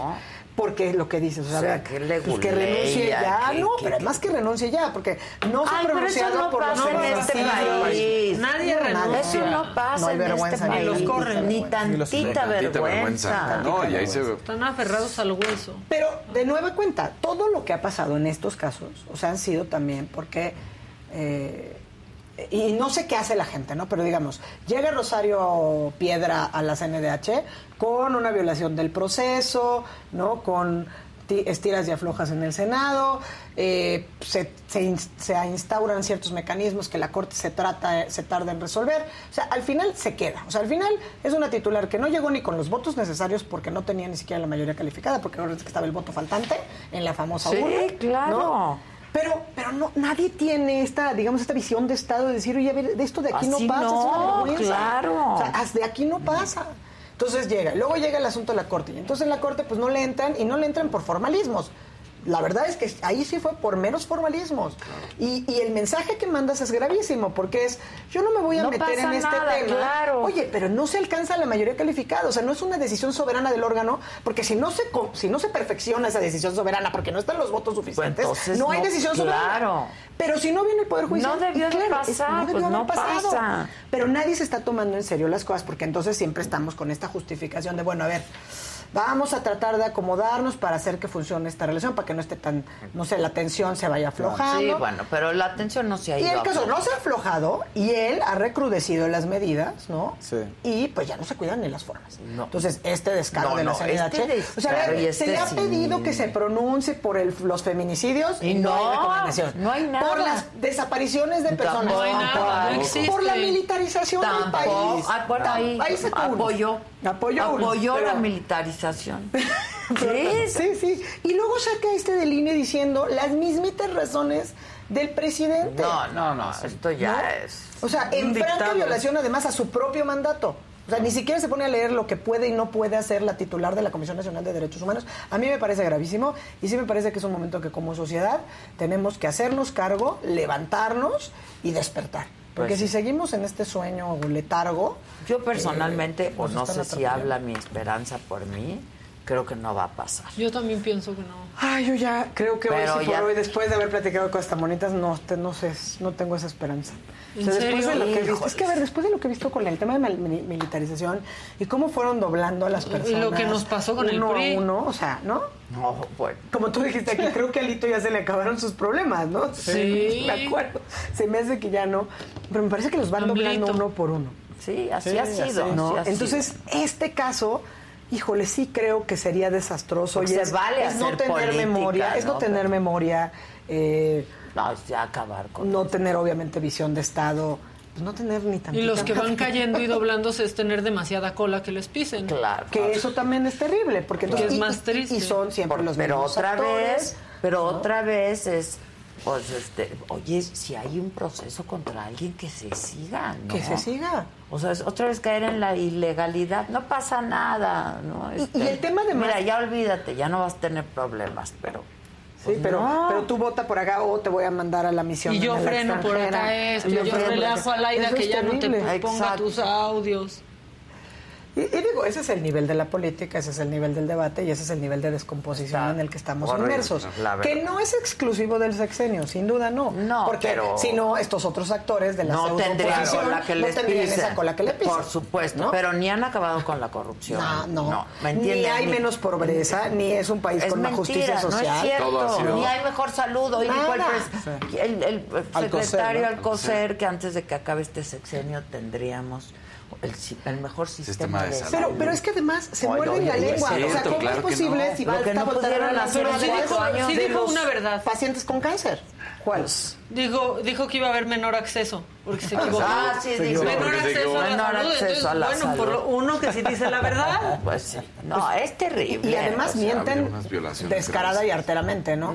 Y, y otro tema que es el uso faccioso de las instituciones. Digo, ya hemos hablado aquí ad nauseam de la fiscalía, que no vamos a hablar de eso, pero incluso en los institutos electorales, ¿no? Entonces, es decir, no se persigue a nadie por violencia política por razón de género. Ah, pero no vaya a ser una periodista que se le ocurra, en uso de su libertad de expresión, hablar lisa y llanamente, pues, de la mala gestión de la secretaria de Educación Pública o de la mala gestión de un fun- funcionario.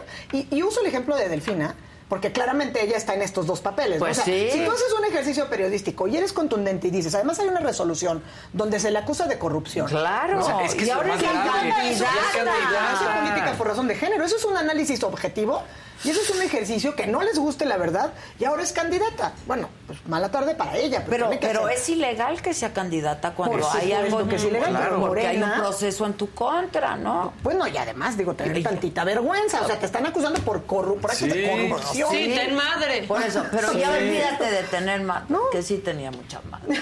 Sí, Yo que- creo, sí. vergüenza. este, tantita vergüenza. No, tantita vergüenza. Pero es que Pero- todas las cosas que ellos condicionaron, como tú bien lo dijiste, como estabas em, a- al inicio, en los procesos anteriores, cuando llegaron dijeron, ay, ahora no nos gustan lo que nosotros habíamos votado a favor, y todos se lo han brincado. Y todos les- se lo han brincado. Y, pues bueno, vienes a otros mecanismos que claramente de diseño político, por eso la reforma electoral es tan riesgosa. Porque esta pseudo reforma electoral, que, que obviamente lo que está más en riesgo y de lo que todos estamos hablando es, por un lado, del INE y por otro lado, del, del propio tribunal, ¿no? La sala superior, las salas regionales, que desde luego están en riesgo. la Pero autonomía. toda la reforma tiene sus propios riesgos porque ahí viene que te des- desaparezco plurinominales, pero que te desaparezco. Claro, son reglas del juego que además estuvieron en su momento para defender a las oposiciones o a las minorías, que por eso pasaron, ¿no? En un pasado. muy Claro, por un- eso están hoy donde están, ¿no? Claro. Pero sin lo cual no hubieran tenido ni Si siquiera esa no hubiera presencia. habido plurimi- plurinominales, no estarían. No estarían. No, o sea, ninguno hubiera tenido, pero vaya, ya no de estar en los donde están, no hubiera tenido ni siquiera una carrera política Claro. de dónde, de dónde hacerse. No hubieran surgido estos personajes que hoy acompañan el Claro. movimiento de regeneración Que nacional. al inicio también ¿No? el presidente dijo que iba a deshacerse de los pluri y también no Y sé cuántas claro, cosas. Y entonces te va a deshacer de los pluris, pues sí, pero ¿qué significa en la sobrerepresentación del partido hegemónico? son puros pluris. Son puros pluris. Entonces, ya tienes ahí y te quedas sin oposición. Claro. O sea, si tú ves el contraste, entonces, el problema con esta reforma es que pues no da tiempo para desmenuzarla si la Cámara de Diputados pues la quiere sacar a vapor. Fast track. No hay tiempo. O sea, ¿por qué? O sea, no, no es que no hay tiempo para sacar la fast track, o sea, no hay tiempo porque no debemos darnos este lujo, ¿no? Porque hay elecciones el año que entra Ya hay y elecciones porque el año ya empiezan las elecciones del 2024. Y oye, y el tema es muy caro el instituto, bueno, o sea, no es muy caro, es muy Es caro, más la caro que se le da a los claro. partidos. Es mucho más caro lo otro, ¿no? O sea, No, es no, mucho más caro. No la operación. El presupuesto y las partidas que se le están dando ahorita al ejército y a Marina, ¿no? O sea, eso es mucho más caro. Bueno, pero a ver, ¿cuánto va a costar el que los ciudadanos elijamos a los consejeros? Lo que pasa es que pues lo ¿Me van a hacer los siervos de la nación. Los Sí, van a hacer los claro, siervos de la nación. claro, Entonces, pues ya los claro. buenos siervos Sí, de la pero nación. si no, ¿cuánto costaría ese ejercicio? No, pero además es un ejercicio que es antidemocrático, que Claro no tiene que transparencia, que no tiene reglas, que no hay rendición de cuentas, ¿no?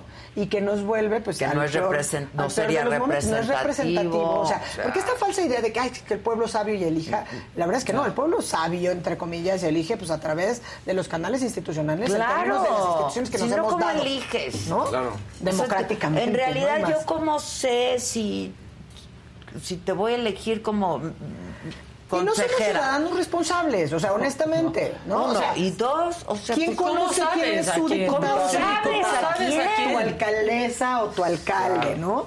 ¿Quién es el síndico, el municipio? O sea, es bien complicado. Y si el pueblo es sabio, pero no sabe ni quiénes son, o sea, muchos No, no, no saben ni quiénes son nuestros ¿Cómo diputados. va a elegir el pueblo? ¿Quién va a ser los consejeros del instituto? No, porque además de, de ellos- este bodrio que proponen. Porque además eh, eso es contra... Es un bodrio, Es o sea. antidemocrático, o sea, es contraintuitivo porque ya va a ser el mismo árbitro, que además también elijan pues aquellos por las mayorías. Y se les olvida que hay una serie de, re- de- de razones y de cuestiones de, de normatividad que son contramayoritarias, por definición. O sea, tú ya tienes... Además, el Consejo General del INE, el diseño del Consejo General del INE es un consejo plural. Pues sí, O sea, están representados todas las fuerzas políticas. partidos. Están representadas todas las fuerzas ahí, digo, pues si no, sería todo muy fácil. Claro. ¿no? Escuela sobre miel, sale todo. ¿Cómo se dan esas discusiones en el Consejo General del INE? Por eso está el búnker donde sesionan. O sea, sí ha sido complejo construir eso. Construir esa institución, digo, Sí. desde Pepe Woldenberg hasta Lorenzo Córdoba. Sin duda. ¿no? Ha sido muchos años, 30, por ahí. O sea, treinta y tantos, ¿no? Del 90. Dale con contar, Claudia. Pues es que ya me Pues están diciendo que se acabó el año. pues. Eso sí, ya Pues sí, vamos al ¿vas a ir a la 2023. posada? Vamos a Sí, Vamos sí a tener sí, sí. Ayer me dijeron Sí que sí va a haber posada, posada sí. de sagas. Sí va a haber Sí. posada, sí. En Galindo sí. Sí, va a haber posada, Sí, sí. ¿no? En Casa Galindo. Pues así las cosas en Pues este así las país. cosas en este país. Sí, Entonces, vamos pues a la ese es Casa el Galindo. Pues, ¿Qué escenario, eh? ¿Sí? Vamos a ver qué pasa. No, digo, o sea, qué mal escenario. No, el escenario es muy. tenemos. El de Casa es Galindo es muy bonito. Decir Ay, yo, me acuerdo, no. tengo buenos recuerdos. Bueno, pues muchas gracias. Gracias. Gracias, gracias. Muchas Claudia, gracias. muchas gracias. Hoy voy a tener libros en casa, Hoy cosa tener que celebro. casa. Varios. Este, y pues gracias a ustedes. Nos vemos esta noche en Saga Live para ver cómo se viven nuestras tradiciones. Volvemos. El que no volvemos, nos vemos en la noche. Vuelve al rato. Y mañana a 9 de la mañana aquí estaremos. Gracias.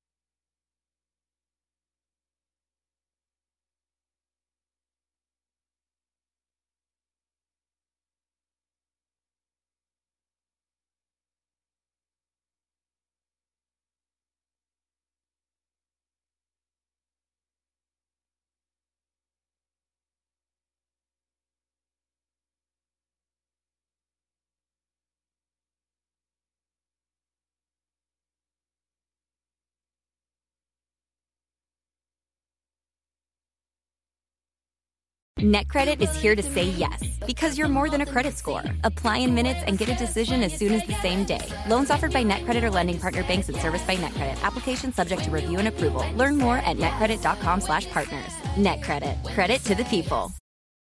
If a friend asks how you're doing, and you say, I'm okay. when the truth is, I don't want my problems to burden anyone. or you say, Hang it in there. because, If I ask for help, they'll just think I'm weak. then this is your sign to call, text, or chat 988 for free, confidential support. Anytime. You don't have to hide how you feel.